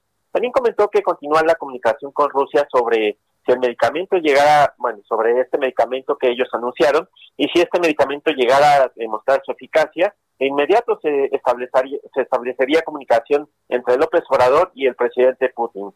Expuso que, pues, en caso de que la vacuna rusa sea eficaz, López Obrador sería el primero en aplicársela para demostrar su eficacia, porque le importa mucho garantizar que sea algo efectivo y esté al alcance de la gente. En el caso de que China, Rusia o Estados Unidos decida vender su vacuna, el presidente dijo que no hay problema de caja, se tiene el presupuesto necesario para adquirirlas y aplicarlas gratuitamente a la gente. El presidente dijo que la estrategia está funcionando y pronosticó que pues hace unos meses caerían los empleos eh, los empleos a causa de la pandemia y ya se están recuperando. Mencionó que la economía también se está recuperando. Incluso hizo una, una comparación entre México y España donde decía que eh, eh, tanto la crisis económica como la crisis sanitaria le golpeó más a España que a México. Y en el tema de Emilio Lozoya, volvió a tocarse en esta conferencia y el presidente dijo que el contrato que se firmó con la empresa Etileno 21 se debe cancelar al considerarse un contrato leonino. Es un llamado para que las declaraciones del expresidente, eh, perdón, el exdirector de Pemex, eh, se conozca toda la verdad, se muestren las pruebas y se llame a declarar a los involucrados. También debe recuperarse todo lo robado, que son millones de pesos que se deben usar en el beneficio del pueblo. Y sobre el tema de expresidentes vinculados con la corrupción, volvió a reiterar que se haga consulta y se respetará la decisión del pueblo si es que el pueblo quiere que se les juzgue. Y sobre el video de su hijo en un hotel de Acapulco, el presidente dijo que pues no hay ningún delito en que su familia se vaya de vacaciones. En administraciones pasadas se hacía uso de helicópteros de- del gobierno para que ellos se fueran de viaje y ahora su hijo lo hace pues porque quiere salirse de vacaciones con su familia. En cuanto al regreso a clases, Esteban Moctezuma dijo que pues los nuestros estarían acompañados por conductores de televisión en esta, en esta nueva etapa de, de aprender mediante la televisión. Y el presidente dijo que pues los contenidos van a ser los que están en los libros de texto, se van a basar en esos contenidos y también aclaró que los conductores de televisión no serán los encargados de dar las clases, pues para ser maestro se debe de tener especialidad. Sergio Lupita, un reporte. Augusto Atempa, muchísimas gracias. Muy buen día. Son las 9 de la mañana con 35 minutos. La micro deportiva.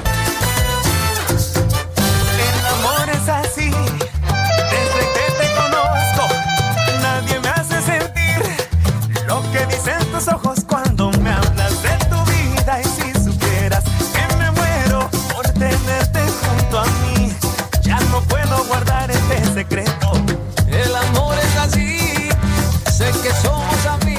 Bueno, suena bien, suena bien, mi querido Julio Romero. Te trata bien tu DJ Quique.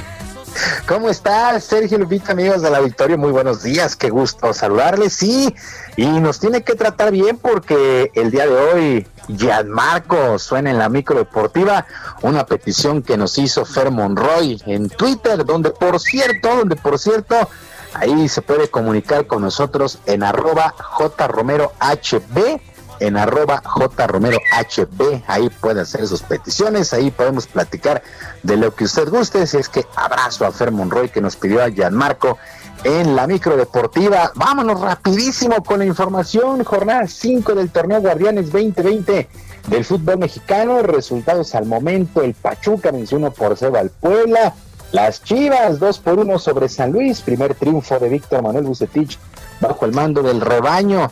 Cruz Azul regresó a la senda del triunfo, venció 3 por 2 a Juárez. Mazatlán y Pumas empataron sin goles en uno de los duelos más aburridos en lo que va de la campaña. Monterrey y Necaxa empataron a uno. Y el día de ayer, Toluca, en tiempo de compensación, venció 3 por 2 a los Tigres de la U de Nuevo León. En conferencia a distancia, el técnico de Tigres, Ricardo El Tuca Ferretti, pidió más atención al famoso VAR que estuvo muy activo validó un gol, dio un penalti, quitó una tarjeta roja. Escuchamos a Ricardo El Tuca Ferretti, director técnico de Tigres.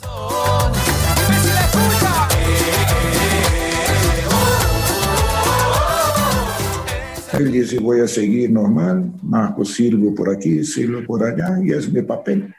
O sea, el árbitro ahora ya no es la máxima autoridad de la cancha. O sea, definitivamente yo creo que está la FIFA debería de regresar a esta situación. Antes el árbitro era la máxima autoridad, creo que hoy no lo es. Llegó la noche. Bueno, el VAR, sí, de repente los árbitros se van a la cómoda. Santos y Atlas empataron también sin goles. Y el Querétaro en la corregidora le pegó 4 por 1 a las Águilas del América.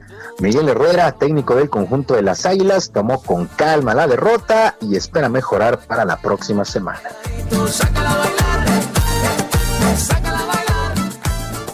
La derrota la vemos como la derrota que nos cae para trabajar y para decir que no estábamos siendo un equipo tan, tan sólido 90 minutos como lo has dicho. Habíamos jugado lapsos de partidos muy buenos y hoy nos demuestra que, el- que tenemos que seguir trabajando, ¿no? Que estamos peleando la parte de arriba, pero que tenemos que trabajar mucho más para poder ver al equipo que queremos ver en la cancha. ¿no?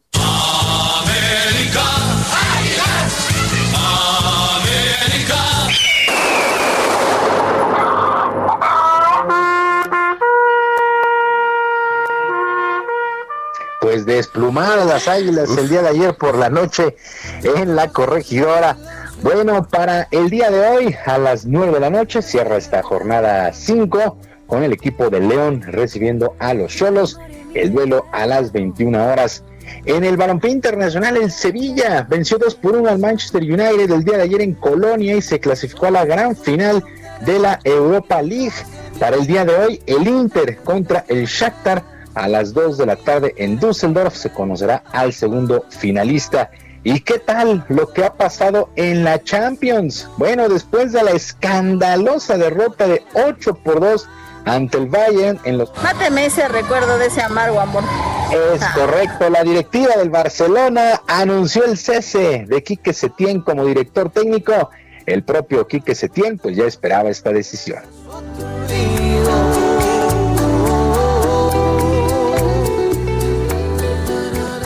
Evidentemente también nos duele muchísimo, hay que encajarlo y asimilarlo, ¿no?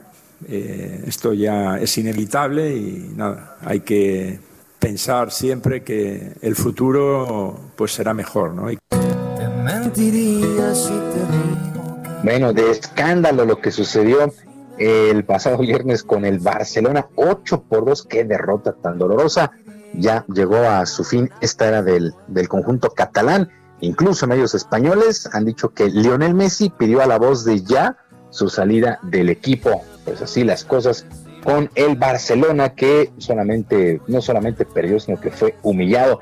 En otras cosas, el británico Lewis Hamilton del equipo Mercedes ganó el Gran Premio de España, sexta fecha de la temporada en la Fórmula 1 del automovilismo. Terminó por delante del holandés Max Verstappen de Red Bull y de su coequipero el finlandés Valtteri Bottas. El mexicano Sergio Pérez regresó a la actividad, por cierto, después de haber dado positivo de COVID-19 terminó en el quinto lugar después de recibir una penalización de 5 segundos con su Racing Point, ya que en bandera azul, según los jueces, no se dio el paso al propio Lewis Hamilton. El tapatío no estuvo de acuerdo con esta sanción.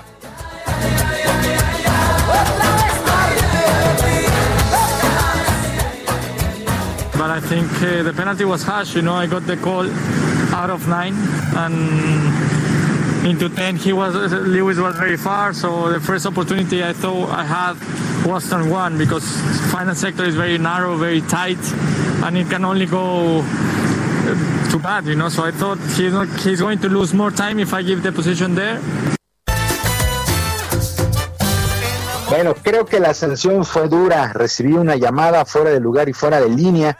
Lewis Hamilton estaba muy lejos, así que la primera oportunidad que pensé fue esa, porque el lugar donde me pidieron ceder el paso es muy estrecho y se perdería más tiempo si le daba la posición. Pues ahí las cosas, cuál que es bandera azul, cuando los líderes ya le sacan una vuelta de ventaja a los rezagados, tienen que ceder el paso el lugar donde le pidieron, pues sí, efectivamente era muy estrecho y lo hizo hasta la recta y por eso fue sancionado eh, Sergio Pérez. Por cierto, Lewis Hamilton logró su podio 156 en su brillantísima carrera en la Fórmula 1 y ya superó al alemán Michael Schumacher.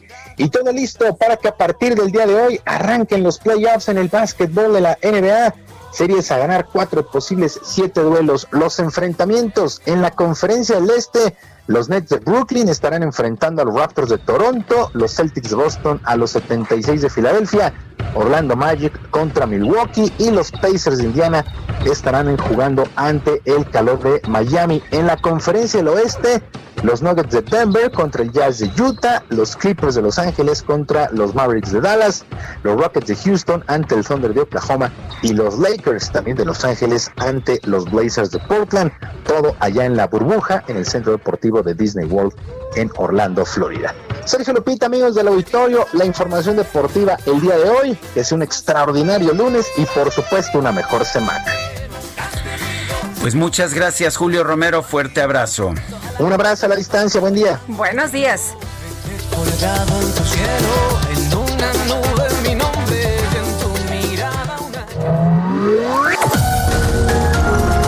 Para Sergio Sarmiento tu opinión es importante. Escríbele a Twitter en arroba Sergio Sarmiento.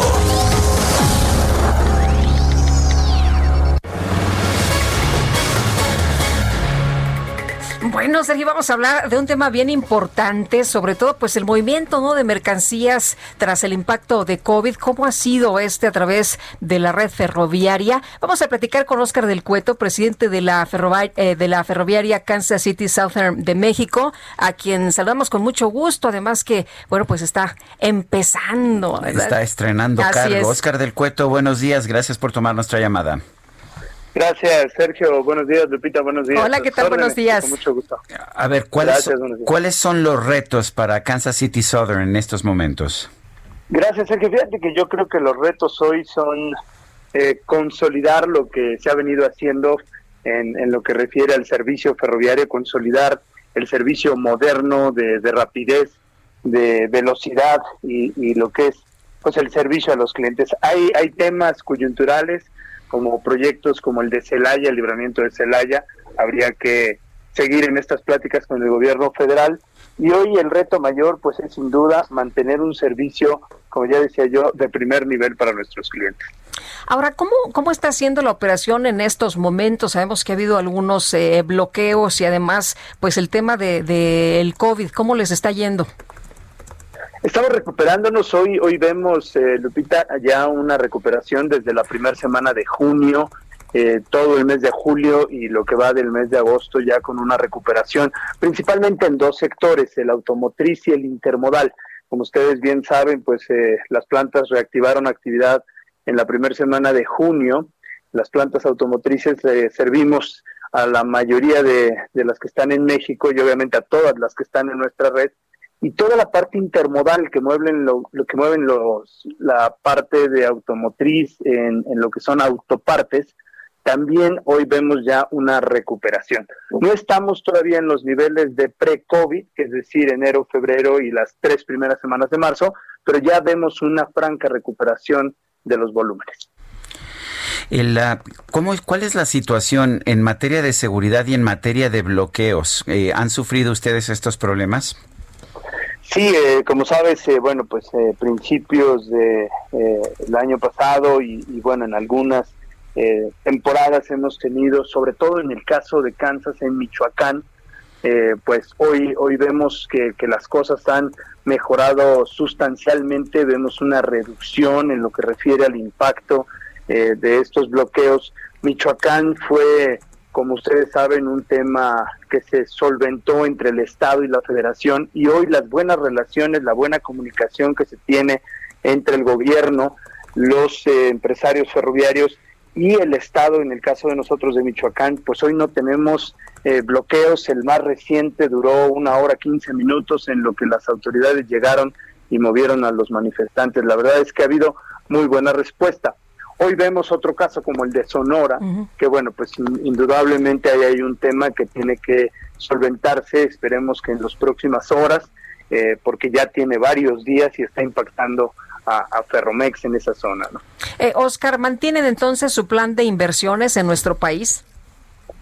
Sí, Lupita, este, el compromiso por parte de nosotros con México, la verdad es que es ratificar la inversión que traemos de 127 millones de dólares. Recordarás que siempre hemos hablado de las inversiones y, año con año hemos superado el compromiso que, que siempre eh, hacemos con el gobierno. Eh, el año pasado, nada más como recordarán, eh, se hizo un compromiso de 123 millones, alcanzamos los 247 millones y hoy pues el compromiso sigue de estos 127 millones y creemos que cerraremos el año con esta inversión a lo mejor un poquito arriba de esta, de esta inversión comprometida. Bueno, pues entonces eh, vamos a seguir uh, viendo un buen negocio de ferrocarriles aquí en México. Nosotros creemos que sí, este Sergio, hay, hay oportunidades muy interesantes en la parte de agricultura, en la parte de energéticos, químicos, hidrocarburos y sin duda lo automotriz y lo intermodal, pues vemos que, que hay una buena proyección para el, la industria ferroviaria en México. Lo único es seguir la inversión, continuar con un marco de derecho en lo que refiere a la industria ferroviaria y, y, hace unas semanas hablaba el presidente Trump de la autorización que nos dio para la construcción del segundo cuerpo en, en, Nuevo Laredo y Laredo del puente ferroviario. Y eso habla de que la industria ferroviaria está lista y preparada para lo que viene para México. Crecimiento, esperemos que sea un crecimiento sostenido y que nuestros clientes vean al ferrocarril como una opción en la logística. Oscar del Cueto, presidente de la ferroviaria Kansas City Southern de México, gracias por tomar nuestra llamada. Gracias, Sergio. Gracias, Lupita, por su interés, como siempre. Buen día. Buenos días. Son las 9 de la mañana con 49 minutos.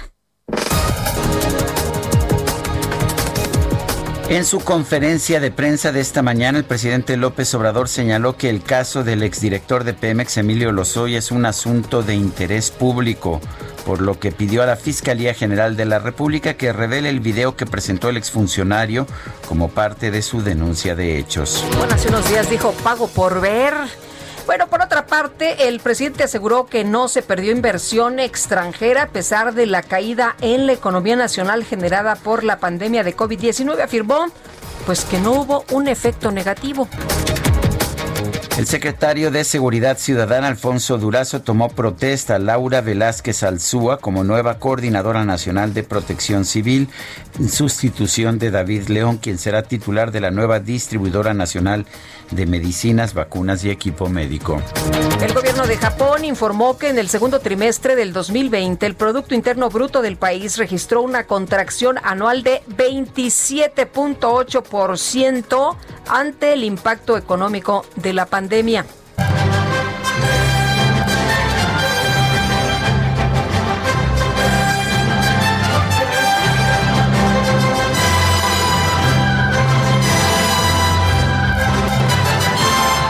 Pues no, no es Superman, tampoco es un avión, tampoco es un barco. Pero bueno, sí es el presidente de Portugal, muy popular por cierto, Marcelo Rebelo de Sousa, de 71 años.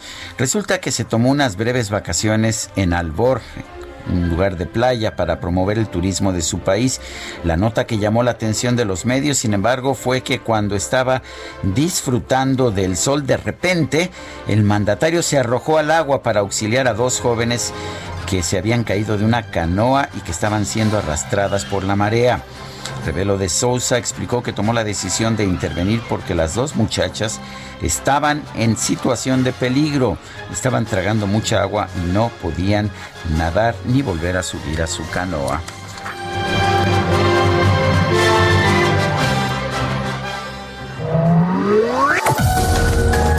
Para Lupita Juárez, tu opinión es importante. Escríbele a Twitter en arroba Lupita Juárez H.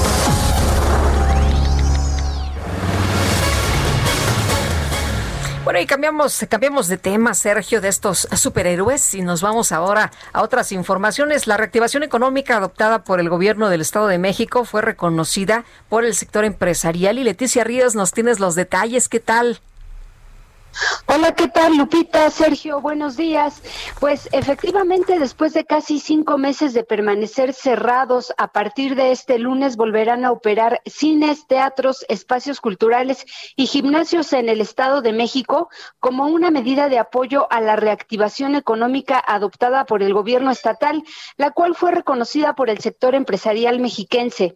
El presidente de la Comisión de Industrias Culturales del Consejo de Cámaras y Asociaciones Empresariales del EDOMEX, CONCAEM, Iván Cochegrus Rivera, destacó que eh, con esta reapertura eh, de los espacios de entretenimiento y culturales, pues el sector eh, estatal eh, dedicado a este sector espera tener eh, pues una recuperación importante o por lo menos eh, poder ya empezar a realizar algunos pagos que tenían pendientes.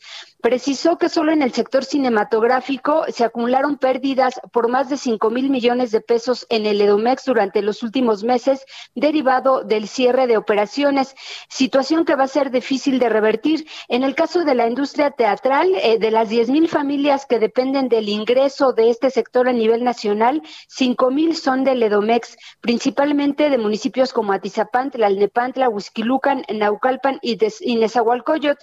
Eh, además dijo que muchos viven en el territorio mexiquense. Y bueno, pues hoy estaremos pendientes de ver cómo es que se lleva a cabo esta reapertura de estos espacios, eh, tanto de entretenimiento, culturales como gimnasios también son los que van a reabrir. Muy bien. Leticia, muchas gracias. Buenos días. Muchas gracias. Buen día. Se nos acabó el tiempo, Lupita. Ay, pues vámonos entonces, que la pasen todos muy bien, que disfruten este día y toda la semana completita. Aquí nos escuchamos mañana a las 7. A las 7 en punto y hasta entonces, gracias de todo corazón.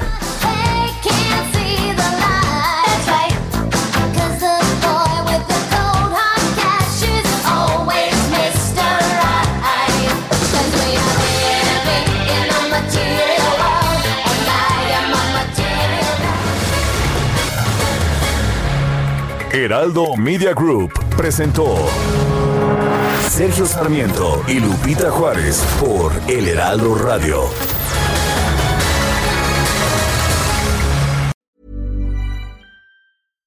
When you make decisions for your company, you look for the no brainers. And if you have a lot of mailing to do, stamps.com is the ultimate no brainer. It streamlines your processes to make your business more efficient, which makes you less busy.